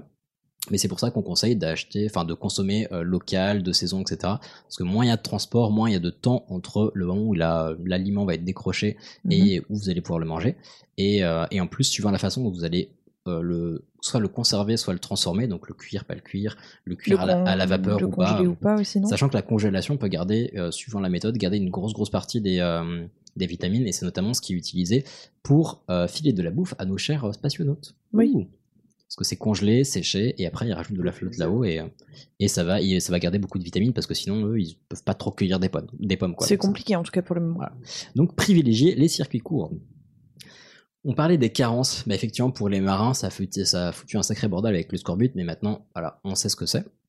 Donc grâce à la vitamine C, c'est ça qu'on a l'image de la vitamine C qui va vous donner la patate, etc. Bah la vitamine C ça va être un antioxydant dans le sens où ça va combattre l'oxydation des cellules, etc. Ça peut combattre le scorbut également, mais si vous n'avez pas de scorbut, bon la vitamine C elle va pas faire grand chose, grand chose quoi. Euh, une forte carence en vitamine A, ça peut être très dangereux euh, parce que vous pouvez perdre la vue carrément, tout simplement. Ouais, on peut euh, perdre la vue, donc il faut vraiment faire gaffe à son alimentation, sachant que la limite, enfin, la différence entre une euh, carence et une, on va dire une sur un, un surdosage en vitamine A, elle est assez ténue, donc il faut assez faire gaffe, sachant que quand je dis perdre la vue pour une carence en vitamine A, c'est sur la longue durée, c'est vraiment sur des années à euh, bouffer de la merde et pas du tout euh, prendre de produits, voilà, par exemple. Euh, petit détail, si je vous ai, si je vous ai parlé tout à l'heure des, euh, des vitamines liposolubles ou hydrosolubles, c'est qu'en fait ça va changer votre façon de, euh, bah, de faire des carences ou non. Donc par exemple pour les vitamines qui sont liposolubles, vu que ça se stocke dans les graisses, vous n'êtes pas forcé d'en manger tous les jours en fait. Si vous avez un apport euh, journalier euh, qui est bon, qui est ce qu'il est, bah, vous pouvez en manger mettons une fois dans la semaine, ça va être stocké dans votre corps et le corps va puiser dedans euh, tranquillement. Alors que les hydrosolubles, bah, vu que c'est comme tu disais tout à l'heure éliminé dans les urines, bah, si tu prends deux cachets de vitamine C, il y a aucune chance pour qu'il reste dans ton corps quoi. Bah, ça va être enfin tu vas les pisser dans les deux heures et euh, donc c'est pour ça que euh, petite critique mais voilà les euh, les, les supplémentations en vitamine C si enfin si vous prenez un cachet de 500 grammes comme enfin 500 mg pardon comme ça se fait souvent avec des besoins à 100 mg il peut y avoir des raisons qui font que vous pouvez avoir un intérêt à prendre plus de vitamine C si vous êtes fumeur ou fumeuse par exemple, parce que ça va oxyder vos cellules et donc prendre plus de vitamine C, ça va combattre cet effet oxydant. Mais prendre 500 mg de vitamine C, vous allez en pisser 300-400 grammes. hein, donc, euh, Ouais, après, c'est ce que tu disais il y a deux semaines euh, sur l'effet placebo aussi. De, je prends de la vitamine Ouais. C, je sais que je suis euh, pas bien et que c'est censé me faire aller mieux. Et du coup, je Alors oui, mais ne pas faire d'excès. Oh, ce qui est mon prochain point. Juste avant la conclusion, mais que c'est le prochain point, c'est que vitamine C, alors, je prends cet exemple parce que je trouve que c'est le plus facile, enfin le plus facile à comprendre parce que les autres, en fait, il y a pas mal d'études qui sont, enfin, qui sont en cours, mais on manque beaucoup de recul sur les effets à long terme. Mais vitamine C, par exemple, vu que c'est hydrosoluble, donc stocké, euh, stocké et diffusé dans les, bah, dans l'eau globalement, donc éliminé avec les urines. Si on a l'habitude de prendre beaucoup plus de vitamine C de manière très régulière, ce que ça va faire globalement, c'est que ça va simplement nous bousiller les reins. Parce que vu que ça, c'est pas, ça passe dans les reins et c'est traité par les reins, bah, si je m'amuse à prendre euh, un, un effervescent de vitamine C tous les matins pendant trois mois, bah il y a moyen que j'ai des soucis de pardon des soucis de reins par la suite et ça peut être vraiment problématique. Donc faut pas penser que uniquement parce que ce sont des vitamines, ça peut avoir que des effets bénéfiques. Ça peut foutre une grosse grosse merde. Pareil pour la vitamine A, euh, il me semble qu'il peut y avoir des cas de d'intoxication à l'excès de vitamine A et euh, Purée la vache. ouais, c'est plutôt cool. Euh, et puis pour les liposolubles, bah c'est cool parce que vous pouvez les stocker donc en prendre moins souvent. Par contre, pour les éliminer, ça prend plus de temps aussi parce que vu que c'est stocké dans les graisses, donc faire plutôt attention à ça. Donc il y a assez peu d'études, faites juste gaffe et euh, souvent effectivement il y a pas mal de, j'ai pas d'arnaque de la part de, des laboratoires, mais euh, mais tout du moins dans le une des méthodes qui va être utilisée, c'est que plutôt que de vous dire ce médicament va vous donner de l'énergie, on dit juste la vitamine C sert à faire tel truc. Ouais. Donc ça veut pas dire que la pilule te fera ça, ça veut dire que la vitamine C te donne un effet positif, certes, mais le fait de d'en avoir de manière supplémentaire, ça changera pas ta vie quoi. Donc euh, voilà, c'est un petit peu c'est un petit peu dommage. N'oubliez pas également que les besoins dépendent bah, de chacun et chacune. Donc si vous êtes euh, sportif, sportif, si vous êtes plus ou moins, euh, suivant votre métabolisme, suivant si vous êtes euh, fumeur, fumeuse ou non, enfin donc euh, suivant vos besoins. Et bah, encore une fois, la méthode la plus simple pour subvenir à ces besoins, c'est uniquement par l'alimentation. Parce que euh, c'est là que prend toute son importance le 5 fruits et légumes par jour. Mm. Ça fait rigoler, genre, Eh, mais si je prends 5 noisettes ou 5 pastèques. Non, en fait, c'est en prendre 5 différents parce que bah, en en prenant 5 différents, il y a beaucoup On de a chances. des vitamines différentes. Ouais, exactement. Et en fait, c'est assez facile parce que qu'on a vu avec une carotte, euh, les besoins journaliers sont largement couverts. Bah, une carotte, clairement, ça suffit pas à caler la faim. Donc, tu cales deux, trois trucs par-ci par-là. Il y a des vitamines partout, que ce soit dans le café, dans les gâteaux, dans tout ce que vous voulez. Essayez juste d'avoir un truc varié et de pas manger des tartines matin, Un midi bon et soir. gros pot-au-feu des familles. Bah, non, mais typiquement. En plus, c'est blindé de flotte, donc ça garde la flotte, donc les vitamines. Ah, les petits vieux, ils sont nickel. Euh, et puis, bah, pour les compléments alimentaires, euh, bah, faites attention. Et puis, euh, et puis voilà, de, ne sautez pas forcément dessus parce que, euh, parce que ça ne vous changera pas forcément la vie et ça peut vous causer des petits soucis. Voilà. Est-ce que vous avez des petites questions euh, là-dessus? Ou est-ce que vous avez Bah. prévu, vous, de, vous, de prendre des, des, des suppléments pour l'hiver qui arrive? Mais non, moi je Non, le moi, fais pas depuis des années, ouais. Moi, j'ai une fois où, euh, c'est pour ça que je savais la vitamine D pour le soleil, c'est qu'une fois où, genre, ouais, j'avais été bien, bien palo et tout, je- on m'avait prescrit de la vitamine Mhm. D en ampoule, là. Mhm. Mais sinon, euh, Bah, c'est une de celles, on va dire, qui va avoir le plus de, euh, de justification parce que clairement, avec l'hiver qui vient, où euh, bah, tu vois, si tu pars au boulot le matin et qu'il fait nuit, que tu bosses dans un bureau et que euh, tu repars le soir et qu'il fait nuit, bah, t'auras pas vu le soleil de la journée et effectivement, ça peut avoir un intérêt. aussi Soit- étonnant que ça puisse paraître, ça m'est arrivé Bah, en tant que prof. Bah ouais, mais c'est bê- c'est bête comme tout, mais euh, en fait, ça peut, avoir, pas le soleil. ça peut avoir un vrai impact. Et soit t'adaptes ton alimentation, mais c'est pas forcément possible. Et puis, enfin, à voir, soit effectivement tu fais une cure. Mais tu pourrais aussi t'amuser à prendre juste euh, une cuillère de- d'huile de foie de morue Mmh. euh, une fois par semaine. Et puis. euh, À t'amuser, tu as dit. Ouais, ouais, c'est pas, c'est pas bon, pas très bon, bon, hein. mais c'est efficace. Non, moi j'ai plutôt eu des cures de magnésium, mais de vitamines non. Non, on a prévu de manger des pot au feu, quoi. Ah bah, Ouais, c'est ça. Très bien. Bah cool. Bon, en tout cas, perso, j'ai pris, euh, pris beaucoup de choses et je veux. Et tu nous en as appris Ouais, beaucoup. vraiment. Ah, c'est gentil. Très intéressant. Euh, non, c'est vraiment ouf et je vous conseille ouais, vraiment de regarder ces tableaux parce que bah, vous vous rendez compte que c'est assez facile au final de trouver des choses de partout et, euh, et puis que bah, ça évite en fait de juste gober des pilules de partout qui vous Oui. donneront pas forcément de plus de, de bien-être et ça vous encouragera à varier votre alimentation. Ouais, puis c'est cool de manger des trucs un petit peu différents régulièrement. Ouais, ça peut être, ça peut devenir plaisir. ludique en plus, donc, euh, donc voilà. Sur ce, il me semble qu'on va, on va clore cet épisode euh, avec ton sujet. Allons-y. Et vous détenez des secrets atomiques capitaux. Est-ce qu'il y a de la bombe à moi Ma grande bombe là-bas, elle explosera beaucoup plus tard. Mais quand ça pètera Super, super, un, un magnifique compteur GGR en fond. Ah, tu l'as reconnu Donc Ah. le, le petit crrr, à chaque fois c'est euh, c'est bah, une particule radioactive qui est arrivée contre le compteur et qui a fait paf et du coup elle a été comptée et du coup on entend un petit bruit. Donc on entend que ça fait crrr, et ben c'est que c'est vraiment très mauvais signe et qu'il Oui. faut se barrer très loin. Euh, alors pour comprendre le, le phénomène de la radioactivité, je préférais m'assurer de quelques bases un peu solides sur ce que c'est que la matière en général, parce que aujourd'hui on peut trouver des fois sur des sites presque sérieux euh, euh, annoncer que la Terre est plate dans le plus grand des calmes. Donc je préférais m'assurer qu'on était tous d'accord sur qu'est-ce que c'était la matière pour essayer de comprendre qu'est-ce que c'est la radioactivité. Ok. Du coup, euh, pour comprendre ce que c'est que la radioactivité, on va essayer de regarder un petit peu ce que c'est que la matière qui nous entoure. Elle est faite de quoi? D'atomes. Yes Cours de, Eh. cours de quatrième encore. Ah. Oui, les atomes et autres molécules en tout genre. Les vitamines, c'est des grosses molécules. Donc carbone, hydrogène, oxygène, azote, ces différents éléments composent... Euh, antimoine, du coup. Oui. Les atomes, c'était le truc où le prof il prenait les petites boules les jaunes et les les petites petites boules boules rouges noires, les là. petites boules rouges, Ah, hop, on voilà. les assemble et tout. Voilà, c'est exactement Merci. ça. Et Alors, je- alors si on on, est si on revient avant, l'idée, l'atome... la- l'atome- Quatrième, c'était il y a longtemps, merde. C'était il y a longtemps. Alors, et, et moi, je vis avec un prof de physique et merci Camille. Le- Ah, voilà, le tu vois. concept, le concept d'atome, si tu veux, ça vient d'un, grec qui s'appelle Démocrite, qui se dit qu'en gros, si tu coupes un objet en deux, bah tu as, deux moitiés d'objet. Bien sûr. Si tu le coupes, tu le coupes, tu le coupes, tu le coupes. Jusqu'à ce que tu ne le vois Jusqu'à ce plus, que- mais. Jusqu'à ce que tu n'arrives plus à le couper, tu arriveras sur quelque chose qui est pas coupable, ce qui en grec se dit atomos. Ah. Drop, drop de tablette. Donc euh, le truc que tu peux pas couper, c'est un atome. Et de ce principe philosophique, il y a eu des gens qui se sont dit que la matière, ça devait être ça. Mais- de l'autre côté, il y a les gens qui se disaient, mais non, la matière, c'est les cinq éléments. Et ils ont suivi Aristote. Mais peut-être que dans quelques années, on sont- saura couper les atomes. Alors, Encore en alors, qu'ils vont parler dans ce alors, sujet. c'est- même, c'est c'est même mieux que ça. En fait, pendant très très longtemps, jusque euh, fin, fin 19e, début 20e, on pense que l'atome, c'est quelque chose qui est la, la, Indivisible. la, la brique élémentaire de la matière. D'accord. Tu vois, le petit, la petite brique Lego de, de, de la matière Oui. dans la vie euh, de tous les jours, Ouais. c'est l'atome. D'accord. Voilà. Et puis euh, au bout d'un moment, t'as Joseph John Thomson qui découvre l'électron, une particule dans l'atome, perdu.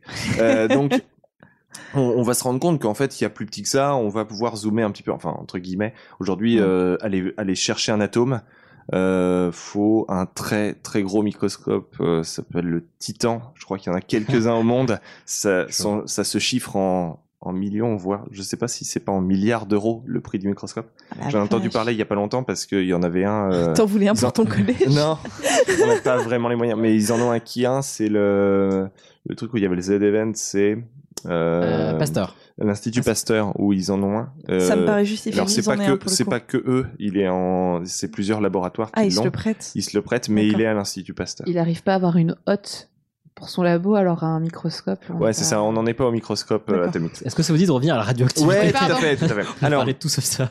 donc euh, carbone, hydrogène, azote, tout ça. Euh, Je vais pas tous les citer non plus. bon. C'est c'est différent. euh, non, j'avais dit antimoine parce que du Oui. coup j'ai Oui, j'ai- j'ai regardé tout antimoine. à l'heure. Euh, ces différents éléments composent notre corps, notre pizza et bien sûr l'autoradio qui me permet d'écouter tous les 15 jours Pardon Maman, le podcast qui traite des petits et des grands sujets pour les rendre les plus vulgaires possibles. Eh, tu m'as remplacé, c'est ça? Non, pas du tout. Euh, alors, en réalité, on dit souvent le, le carbone, l'oxygène, mais il y en a, il y en a plusieurs types d'oxygène, de carbone. Euh, c'est ce qu'on appelle des isotopes. Alors là, justement, on va aller zoomer dans l'atome. Comme Le groupe Pas les mêmes. Allez, très très bien. Moins de barbe, mais c'est bien, ça fait du lien avec les sous. Euh, alors, si vous vous rappelez un petit peu, justement, quand on zoome dans cet atome, c'est pas une petite brique, c'est pas une petite bille. C'est l'image qu'on en a euh, dans la pop culture, c'est un, noyau avec des trucs qui tournent autour. Oui. Et on a souvent euh, trois électrons dessinés comme des petites billes qui tournent autour Oui. d'une plus grosse bille qu'on appelle le noyau. Et ce noyau lui-même, alors les petites billes qui tournent autour, c'est des trucs qui sont chargés négativement, c'est ce qu'avait découvert Thomson, qui, qui va appeler sexes. qu'on qu'on appelle électron parce qu'à la base c'est découvert en frottant l'ambre et ambre en grec c'est électron. D'accord, ok. Mais ça fait Euh, sens. Tu nous fais un, coup, un cours de sciences grecques. Ouais, mais c'est c'est l'avantage, c'est que comme je le fais en cours, je peux le. Ah ouais, très bien, c'est très classe. Euh, alors quand on va zoomer dans le dans le noyau, on va voir que lui-même il est composé de particules. Donc en fait c'est un peu, on, on pourrait imaginer comme une comme une framboise avec des plein de petites billes. Et puis euh, et puis il y a, il y a des billes qui sont chargées positives, les protons, et des billes qui sont euh, pas chargées, les neutrons. D'accord. Et en fait, d'un isotope à l'autre, bah, il va pas y avoir le même nombre de particules pas chargées. Il y a, il y a toujours le même nombre de protons. C'est ça qui va même déterminer l'élément. Si j'ai 6 protons, je suis un atome de carbone. Si j'ai euh, 92, 14, je me perds. Euh, Tu je suis nous regardes, je- 51, je suis l'antimoine. Euh, 51 protons, je suis l'antimoine. J'ai regardé tout à l'heure quand t'as t'as zoomé. Très bien. Euh, Petit plastisme, mais très bien. 6 protons, je suis un atome de carbone. Mais par contre, si j'ai 6 protons et 6 neutrons, je suis un atome de carbone 12. Le carbone qui est le plus souvent présent parce que j'ai 12 éléments dans mon noyau. Ah, et c'est pour ça que pour Si dater, par contre, le carbone j'ai- 14. Si j'ai 6 carbones et 8 ne- si j'ai 6 protons et 8 neutrons, je suis du carbone 14 et je ne suis pas stable, je suis radioactif. Instable. Ah, d'accord. Putain, j'ai enfin compris cette histoire de calcul de. euh, Ah Et alors le carbone 14, le truc c'est que les atomes de carbone, comme ils s'échangent tout le temps dans notre corps, à chaque fois qu'on mange, bah dedans il y a du carbone. Quand on souffle, on souffre du dioxyde de carbone entre autres, donc on expulse du carbone. Donc on échange tout le temps. Quand on meurt, on arrête d'échanger et donc la concentration en carbone 14 elle diminue petit à petit. Et c'est pour ça qu'on arrive à C'est dater ce qui nous permet, d'accord, de dater. Ah. jusqu'à jusqu'à une certaine limite. Je Voilà. suis bien contente de savoir ça. Bah, moi aussi. Euh. C'est vachement Et alors en fait, et en fait, si on regarde un petit peu euh, tous les éléments, euh, il y a il y a un joli diagramme euh, qu'on montrait à l'époque, je sais pas si on le montre encore au lycée, euh, qui montre les différents éléments. Et euh, si on regarde les éléments et tous leurs isotopes, en fait, on se rend compte qu'il y a une petite ligne qui représente tous les tous les isotopes qui sont stables et un gros nuage de points tout autour euh, pour tout ce qui est radioactif. Parce qu'en fait, euh, alors ils seront pas toujours aussi présents dans la nature, mais par contre, euh, il y a y a plein de cas de figure où c'est pas stable, ça marche pas. Alors si vous avez de, alors on va se poser un petit peu la question pourquoi ça marche pas? Est-ce que vous avez déjà joué avec des aimants? Ah, Oui. oui. Totalement. Vous avez remarqué que euh, lorsque vous jouez avec des aimants, il y a deux possibilités. Soit vos aimants ils s'attirent, Ouais. soit ils se repoussent. Oui. Et qu'est-ce que c'est rigolo Alors, quand, euh, quand les charges elles sont opposées, plus et moins, ça s'attire. Quand par contre les charges elles sont euh, semblables, plus plus ou moins moins, ça se repousse. Et parfois, quand c'est des ronds, hop, ça se retourne direct et on n'a pas le temps. Euh, C'est vrai. euh, Il y, il avait, il y avait plein de jeux quand on était pe- petits, nous, et que. Chez Max. Voilà. Sans, euh, sans aucune blague, je l'ai fait il y a deux semaines, mais. non, mais, non, mais et, moi j'en utilise des fois en cours euh, pour pour, Oui, pour oui, montrer. oui. Euh, c'est un c'est un bon élément. Alors on, on garde cette idée de plus et plus ça va se repousser et on et on réfléchit, on se dit en fait le noyau c'est plein de petites billes toutes chargées plus. Donc, il- c'est plein de petites billes qui tous se repoussent les unes des autres. Mhm. Donc là on comprend que le concept de noyau déjà c'est un bordel. Oui. Parce que c'est un truc qui est censé être compact, Ouais. tout petit, hein, on est à 10 moins 15 mètres, donc on est à le phénomètre 0,14001 mètres. D'accord. Tout petit petit. Euh, et ça c'est collé les uns contre les autres. Alors pourquoi est-ce que ça réussit à tenir? C'est qu'il y a une autre interaction qui rentre en jeu, qui va lier les neutrons entre eux et les neutrons protons, qui va assurer la stabilité du noyau. Donc comme, euh, comme si on avait une autre force, une autre euh, interaction qui allait coller le noyau ensemble. Tant que cette interaction elle est plus forte, ça fonctionne et le noyau il tient. Si l'interaction elle est plus assez forte, le noyau il tient pas et ça explose. Ça fait- Alors quand on dit que ça explose, en fait ça va se casser et c'est ça qu'on va appeler la radioactivité. D'accord. Ok. Ouais. D'accord, Mais ça du coup, ça va se casser, donc ça va libérer des neutrons. Alors je vais, je vais, Ok, ok, je- je-. Ouais, parce je- que je vais y j'allais aller dire du coup en quoi c'est nocif pour nous? Bon, il est cassé, Alors, on va le j'y- recoller, et puis j'y arrive. Euh, Je suis un peu bricoleuse, hein. Avec une euh. toute petite colle, et puis voilà. Un tout petit tournevis. Alors c'est là que les neutrons entrent en jeu, stabilisent. hein. Le problème c'est que les noyaux euh, le- on disait tout à l'heure le carbone il a 6 protons, l'uranium il en a 92. Cette stabilisation elle est de plus en plus difficile parce qu'on a plein plein plein de protons. On a 92 protons à stabiliser plutôt que, plutôt que 6. C'est Et lorsqu'il est pas stable, il va essayer de trouver un moyen de devenir stable. Et pour devenir stable, une solution c'est de se scinder en deux. Souvent un une grosse partie qui reste et une petite partie qui part. Et on va du coup parler de fission nucléaire. La fission nucléaire, fission pour ça se casse et nucléaire parce que ça se passe dans le noyau. Ah, Donc tout ce qui est d'accord. réaction nucléaire, en fait, ça va être la bombe nucléaire, c'est une bombe où la réaction chimique, elle se passe au niveau des noyaux des atomes. Alors lorsque le noyau se scinde, il y a plusieurs particules qui peuvent être émises, on leur donne euh, les noms de lettres grecques, les particules alpha, bêta, gamma, et elles sont plus ou moins énergétiques. Et du coup plus ou moins pénétrantes. Une particule alpha, on peut l'arrêter avec une feuille de papier. Une, une particule bêta avec une feuille d'aluminium, une particule gamma avec un mur en plomb. Alors, on dit quand je dis un mur en plomb, quand je dis un mur en plomb, en fait, c'est une plaque de plomb. La plupart euh, dans les rayons gamma ou pas loin, on a on a tout ce qui est un peu rayon X. C'est pas très loin des particules gamma, et c'est pour ça que en fait les personnes qui faisaient passer ça pendant tout un temps, elles portaient des tabliers en plomb. Euh, et puis maintenant, de toute façon, ils sont dans une autre pièce quand ils, euh, donc, Oui. euh, où, euh, où ils sont où ils sont Avec des murs suffisamment éloignés et on on vous on vous irradie pas tout le corps, on envoie dans une petite Ouais. région Ouais. localisée si possible. Alors j'y arrive du coup l'utilisation de la radioactivité. Alors il y a plusieurs aspects intéressants à cette fission pour l'homme. Tout d'abord, comme le but initial de cette réaction nucléaire, c'est de se stabiliser et donc de perdre de l'énergie, ben, il y a une partie de l'énergie qui est libérée euh, dans, dans cette fission. Énergie qu'on va pouvoir mettre à contribution dans les centrales nucléaires. Oui. Donc le, le principe global, on, on, va libérer cette énergie dans l'eau. L'eau, elle va chauffer, se transformer en vapeur, faire tourner des turbines, et après, c'est comme avec un vélo où tu tournes pour faire de la lumière, et donc produire de l'électricité. Il faut savoir qu'en France, l'énergie nucléaire... Tu viens d'expliquer l'énergie nucléaire de manière ultra Oh. simple en trois alors secondes. alors c'est très très résumé, Non, hein, mais- mais, non, mais je trouve ça dans, le concept, c'est, un, peu l'idée. Cool. Euh, en France, c'est 79% de l'électricité qui est produite par est les centrales. Alors nous, fort, nous, nous, on est supra nucléaire. fort en nucléaire, bah, parce qu'on a, on a des sources euh, nucléaires. On a, on, on a du matériau. Ouais. Du coup, euh, du coup, on, on a beaucoup fait là-dessus, on a beaucoup investi là-dessus. Euh, ça devient problématique aussi parce qu'aujourd'hui, ça coûte très cher le, le Bah, nucléaire. Puis ils veulent sortir du nucléaire. Je Alors on veut, alors on veut sortir, on veut sortir du nucléaire parce que le problème c'est que le nucléaire, on ne sait pas gérer les déchets. Là que actuellement, la, gestion des déchets nucléaires, c'est on en prend les déchets et on les fout dans, on, on les fout dans le On les béton ouais. et on les enfouit dans, dans l'océan. Ou alors on s'était dit pourquoi pas on les balance dans l'espace. Oui, allons pourrir Ah l'espace. oui, c'est vrai qu'on pollue déjà suffisamment la planète et les alentours de la planète parce que c'est bien pollué l'espace aussi. Euh, auditeur. ouais. euh, alors, autre point remarquable, mais moins sympathique, lorsqu'une particule est éjectée, bah, elle va pouvoir rencontrer un autre noyau pas stable. Et s'ils se rencontrent, Qui, sous le choc, va pouvoir se scinder et provoquer du coup une réaction en chaîne et libérer du coup plein d'énergie d'un seul coup, une quantité d'énergie phénoménale. C'est le principe de la bombe nucléaire. Oh, shit. Donc on libère Euh, énormément d'énergie d'un coup. qui n'a pas fait que des bonnes choses, sans vouloir critiquer la guerre. Donc, euh, donc euh, c'est euh, c'est c'est un petit peu l'idée l'idée de ce qui va se passer et libération d'énormément d'énergie. Euh, gros gros champ électrique et, euh, et- C'est ce qui s'est passé pour. Tchernobyl aussi, euh, quand il y a Alors, eu j- l'accident j'y parle, j'en parle, j'en parle vers la fin de mon sujet. Je reviendrai là-dessus. En fait, le fait que ces particules elles soient plus ou moins euh, pénétrantes permet de jouer aux ombres chinoises aussi si on place un, un plateau de l'autre côté et, et un objet devant. C'est le principe de la radiographie. On va vous bombarder avec des particules, elles traversent les tissus mous, mais elles traversent moins les os. Et du coup, euh, quand on va placer un écran derrière qui imprime les particules qui sont passées comme le Ouais. petit, sauf qu'au lieu d'avoir un bruit, eh ben on a une, on, on a un point lumineux, et ben euh, ou un point sombre, et ben on va pouvoir avoir une belle radio. Donc une belle radio de Ah poumon oui. qui te servira par exemple à, à rouvrir ta porte quand t'as perdu tes clés.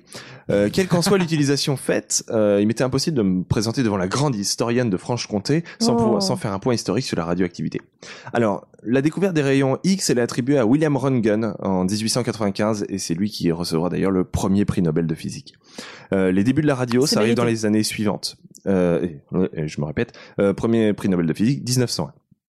On attribue cependant la découverte de la radioactivité au professeur Henri Becquerel, un Français. Euh, il obtiendra d'ailleurs le prix Nobel de physique euh, en 1903 pour ses travaux. Il est co-obtenu avec Pierre et Marie Curie, donc Henri Becquerel il à la moitié et Pierre et Marie Curie ils ont un quart chacun. D'accord. Et si on se souvient, Marie Curie après elle en a un autre toute seule, mais en chimie. Ouais. C'est pas à cause de ça qu'elle est morte d'ailleurs. euh J'y euh, viens. Alors comme on l'a dit ici, Madame Curie recevra un second prix Nobel pour ses travaux sur le radium et le polonium. Euh, c'est donné, c'est- le nom est donné, euh, est donné en son honneur. Des éléments radioactifs qui lui vaudront également, hélas, une ça. mort atroce et douloureuse, car oui, la radioactivité, faut pas trop jouer non plus. Je pense que si elle avait su, elle aurait mieux choisi ses sujets d'études. hein, parce que... Et nous Et allons, nous allons donc euh, d'ailleurs conclure sur ce point. Pourquoi c'est dangereux de jouer avec la radioactivité? Bah ouais, en Parce fait, que qu'est-ce qui tue là-dedans, quoi? Alors, si ça chauffe l'eau, ça chauffe. Bah nous, vu qu'on a fait 80% Alors, t'as, d'eau. t'as, t'as le problème de la chaleur, mais il y a, il y a beaucoup plus vici- vicieux que ça. Ouais, mais ça le- fait naître des bébés avec un front sur, la- enfin, un bras sur la sur la Ça tête. liquéfie pas tous tes organes? Alors, tout dépend, tout dépend de la, de la quantité La d'énergie. Euh, ça libère de l'énergie. Ok. Donc, tout dépend de euh, à quel point tu es proche de cette source d'énergie. Imagine que tu vas mettre ta main dans un, dans un foyer ardent. Tu sens bien que ça va mal se passer. Plutôt, ouais. Mais tu te dis que si tu es suffisamment loin de la cheminée, tout va bien. Oui. Tu reçois juste suffisamment d'énergie pour que pour te tu aies chaud. tranquille. Mhm. Ouais. Alors le problème de la radioactivité, c'est que ça peut euh, euh, influencer l'ADN de nos cellules. Je reviens sur l'ADN que Aude disait, c'est dans les cheveux. Euh, c'est même, c'est pas que dans les cheveux, c'est dans sûr, toutes les cellules de notre corps. Dans toutes les cellules, quand on va dans le noyau de la cellule, il y a une très grosse molécule, le- l'ADN. Euh, c'est un petit peu le, le code source d'un être vivant. Hein, euh, coup, Le problème, Bruce, c'est- Bruce Banner, ah, c'est pour ça qu'il y a un, euh, il y a un alors, fond de Bru- vérité. Bru- Bruce, Bruce Banner, l'idée, je crois que c'est des rayonnements gamma qui lui arrivent dessus. il, il- il fait joujou avec. Euh, Il devient Hulk. Et il devient. je- toujours peur de dire des bêt- euh, pardon, de dire des bêtises. Euh, si tu rajoutes une coquille dans le code, alors il peut bugger. Alors il y a différents types de bugs. Euh, tu as le bug où rien ne se passe. Ouais. Euh, t'as as changé un truc, rien ne s'est passé. La cellule où euh, ta deuxième cas de figure, la cellule où la protéine ne fonctionne plus.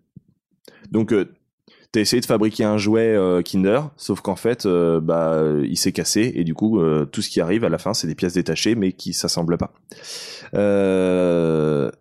Et en fonction de la cellule ou de la protéine, ça peut être quand même un petit peu chiant. On imagine bien que si le but c'était de pouvoir fabriquer de l'insuline, bah t'as perdu, t'as le diabète. Ouais, ce qui est plus important qu'un jouet Kinder. quoi. Oui, finalement. Euh, deuxième cas de figure, pas sympa, la cellule se forme mal et se multiplie rapidement. Cancer. Cancer, tumeur. Euh, Tumeur, alors, oui, bé- bien. bénin, bénin ou euh, non, en fait, oui. Euh, soit, soit c'est une tumeur bénigne et dans ce cas-là, c'est pas trop grave. Soit c'est une tumeur maligne et dans ce cas-là, ouais, cancer. Mmh. Euh, et alors, le gros problème, c'est que les déchets, les déchets radioactifs, ça reste un long moment. Euh, la catastrophe de Tchernobyl. Alors, il me semble que la catastrophe de Tchernobyl, pour avoir vaguement regardé le début de la série et m'être renseigné du coup un petit peu dessus Ouais, pour faire le sujet, euh, il y a une histoire de. C'est un C'est une usine, euh, c'est une usine est- nucléaire qui a pris feu en avril 86. Ouais. Euh, et donc il y a eu, je crois, il y avait une histoire de, il y a une erreur humaine Ouais. euh, et euh, d'un refus de voir la réalité en face et de, et de résoudre le problème. Et il y avait une erreur euh, juste. Pas de bol, euh, ça a pris feu et du coup le, le cœur, donc tout- les tous les matériaux étaient en fusion. Faut savoir que euh, Tchernobyl, on a fabriqué une arche et vraiment dans le concept arche, c'est on a imaginez on a fabriqué un hangar à avion sur roulette qu'on a fait un sarcophage pour aller pour aller se mettre au-dessus. Il y avait eu un premier sarcophage qui a été fabriqué et c'est là où il y a eu plein de morts. Et je crois que on ça, ça doit en parler, je pense la, la série puisque il, il découvre. hein. Bah moi j'ai dû voir les deux premiers épisodes et tu découvres vraiment l'incendie. De, euh, dans les premiers épisodes, dans le premier épisode. Du coup, euh, tu, tu dois te douter qu'ils vont essayer peut-être de, de limiter les dégâts et se dire oh là là, euh, on va peut-être essayer de planquer un peu le truc. Mais mais après, on a fabriqué un sarcophage entier qu'on est allé foutre dessus et sceller hermétiquement et avec des machines qui allaient pouvoir opérer à l'intérieur d'elles-mêmes et s'auto-réparer si besoin. Enfin, Ah de- que, gros- tu, que tu peux réparer à distance. Ouais, euh, bah, grosse avancée Pour technologique pour l'époque. c'est incroyable. Mais surtout, enfin, pour l'époque, c'était il y a pas si longtemps. Merci, hein, on, est en, Tchernobyl. on est en 86. Mais alors, pour pique-niquer devant l'usine sans risque, il va falloir attendre encore longtemps parce qu'un peu plus de 30 ans après la quantité d'éléments radioactifs, euh, non, un peu plus de 30 ans après la catastrophe, Ouais. la quantité d'éléments radioactifs devrait à peu, à peu près avoir réduit de moitié. Oh la- Et en fait, euh, ce qui se passe pour la radioactivité, c'est que ça va être à peu près le même temps pour à chaque fois ré- euh, diminuer Ouais, de moitié. Donc, en, on, parle de demi-vie. Euh, donc, ça veut dire que ça, ça pète en 86. En 2016, on, On a la moitié, moitié. On est à la moitié. Mais du coup, en On sera à la moitié 2046, de la moitié. on sera à un quart. Oh. Euh, et ça, c'est que pour le premier élément radioactif. Sauf qu'il y a plein de cas de figure où en fait la radioactivité c'est une chaîne. Et où du coup le premier élément radioactif, et ben même si t'as la moitié qui s'est, euh, je dis par exemple l'uranium c'est devenu du plutonium, ton plutonium peut très bien ne pas être stable. Et donc refaire un élément radioactif après, Par contre, puis refaire, si- puis est refaire. stable, eh, on refait des usines. Euh, et passera un quart dans environ 30 ans. C'est dangereux à l'échelle du siècle, euh, la, la radioactivité. C'est la raison pour laquelle on, euh, on l'utilise encore beaucoup en énergie après les catastrophes de Tchernobyl et Fukushima. C'est à cause de sa forte rentabilité énergétique. Avec peu de, avec De peu matériaux. De, de matériaux, on arrive à faire beaucoup d'énergie. Ouais, il y avait une question de. de Ouais, mais en fait, euh, il me semble, enfin, je peux totalement me tromper, mais que si on enlève le problème qui est très conséquent, certes, des déchets radioactifs, c'est aussi que ça pollue pas, apparemment, de, enfin, ça pollue Bah, peu. Attends, est-ce que ta phrase c'est bien? Bon, si on parle pas des déchets, il y a pas de déchets, non? Oui, non, mais je veux dire, après, c'est une façon de, euh, oui, de, fait, produire de l'énergie, enfin, quand on enlève les déchets radioactifs, On qui déporte- au final est une solution qui serait pas trop dégueulasse euh, si un jour on trouvait une vraie solution pour euh, gérer les déchets, quoi. Il vaut mieux pas l'éolienne euh, ou Alors, quelque chose comme ça? euh, c'est tout le problème, c'est qu'il y a plein de fois où, par les médias, on essaie de présenter des choses, mais on, on, on a un point de vue qui est donné euh, déjà. Si, Ouais. si le but c'est de te présenter le nucléaire, on va dire le nucléaire c'est génial parce que euh, ça pollue pas l'air. Et c'est vrai, ça pollue pas l'air. Par contre, ça, Ça pollue pollue les sols. Ça pollue, ça pollue les sols, ça pollue les, ça pollue les océans. Euh, le, le, le buzz de la voiture électrique, ah, c'est génial la voiture électrique, ça ne rejette pas de CO2. C'est cool. Mais c'est polluant de produire. Mais c'est des batteries. c'est- Alors c'est des batteries au lithium. Tu sais comment on les Ouais. recycle les batteries au lithium? On les pose dans une décharge et on dit là, ça va être pollué. voilà. Donc euh, il y a pas, pour l'instant, on n'a pas de solution miracle pour fabriquer de l'énergie. Euh, puisque même quand on va faire, on, on- on arrive juste à faire un peu moins pire. En général, c'est ça. Et le problème, c'est que souvent on parle de transition énergétique. Sauf que transition énergétique, euh, le- la première, la première source, si je dis pas de bêtises, la première source d'énergie en Allemagne, c'est encore le charbon. Oui. Euh, en France, on utilise encore beaucoup de charbon. Ouais, ouais. Donc euh, il y, a, il y a plein de fois où en fait on amorce quelque chose, on commence quelque chose. C'est vrai qu'en France on utilise beaucoup le nucléaire, mais de plus en plus on se dit que le nucléaire c'est dangereux et on sait pas gérer les déchets, donc on essaye de s'en séparer. Et du coup il y a des projets qui tombent à l'eau. C'est dommage parce qu'on est premiers mondiaux hein, sur la construction de- d'usines nucléaires. C'est nous qui allons les faire euh, à, l'étranger. Bon, il y a eu des soucis récemment, mais euh, Puis je crois que l'Allemagne veut sortir du nucléaire. Ils ouais, ont il y a une grosse volonté euh, bah, Il y a, a eu, il y a eu, euh, il y a eu des manifestations Ouais, ouais. justement écolo euh, où les gens ils allaient euh, dans l'usine. Oui, oui, ça avait fait grand bruit il y a quelques quelques quelques, quelques semaines. Voilà. quelques- quelques Donc il n'y a, pas- y a pas de solution miracle encore pour Bah, l'énergie. Peut-être Euh, réduire un petit peu notre consommation d'énergie tous. oui, Ça serait pas mal. Ça, ça peut être pas mal. faire, faire du vélo avec des dynamos. Oui. Eh. Ben, sur cette très belle piste, en tout cas c'est un plaisir, très chouette sujet, c'était un gros gros plaisir de vous recevoir. euh, C'était un grand plaisir de revenir. C'était vraiment Voilà. cool. Ah, content, C'était ouais. cool. Cool, bah. Toujours aussi bien accueilli. Ah merci. Et puis du coup, bah, en parlant de rendez-vous, parce qu'on on vous reverra très très vite, puisqu'on se revoit le samedi 19 octobre à la Gaieté Lyrique. Parce que oui, nous avons, nous vous avons pardon, annoncé au dernier épisode avec euh, Thibaut de Saint-Maurice que on serait euh, à la, au Paris Podcast Festival pour une rencontre, mais en fait finalement on va faire carrément un enregistrement live, donc ça sera à partir de 15h15. Euh, ne soyez pas en Marignan. retard. Exactement. Voilà. Donc à partir de 15h15 au plateau bar, voilà, ça ne s'invente pas, c'est le bar qui a euh, tout en haut de la Gaieté Lyrique. Et on fera un petit épisode et bah, on espère que vous serez là, ce sera un grand grand plaisir.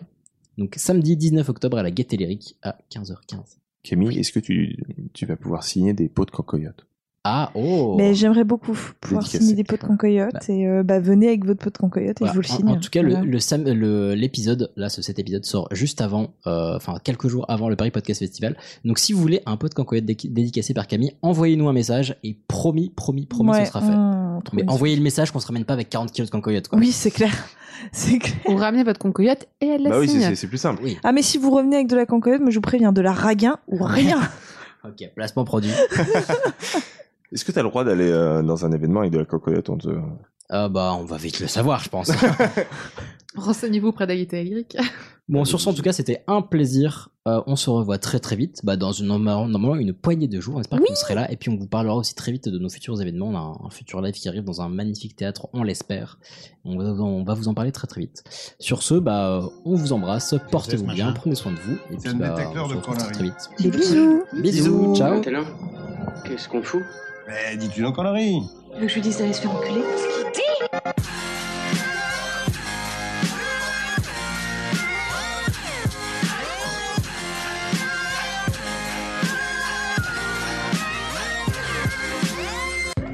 Vulgaire? Je trouve ça vulgaire. Oui, je trouve ça vulgaire.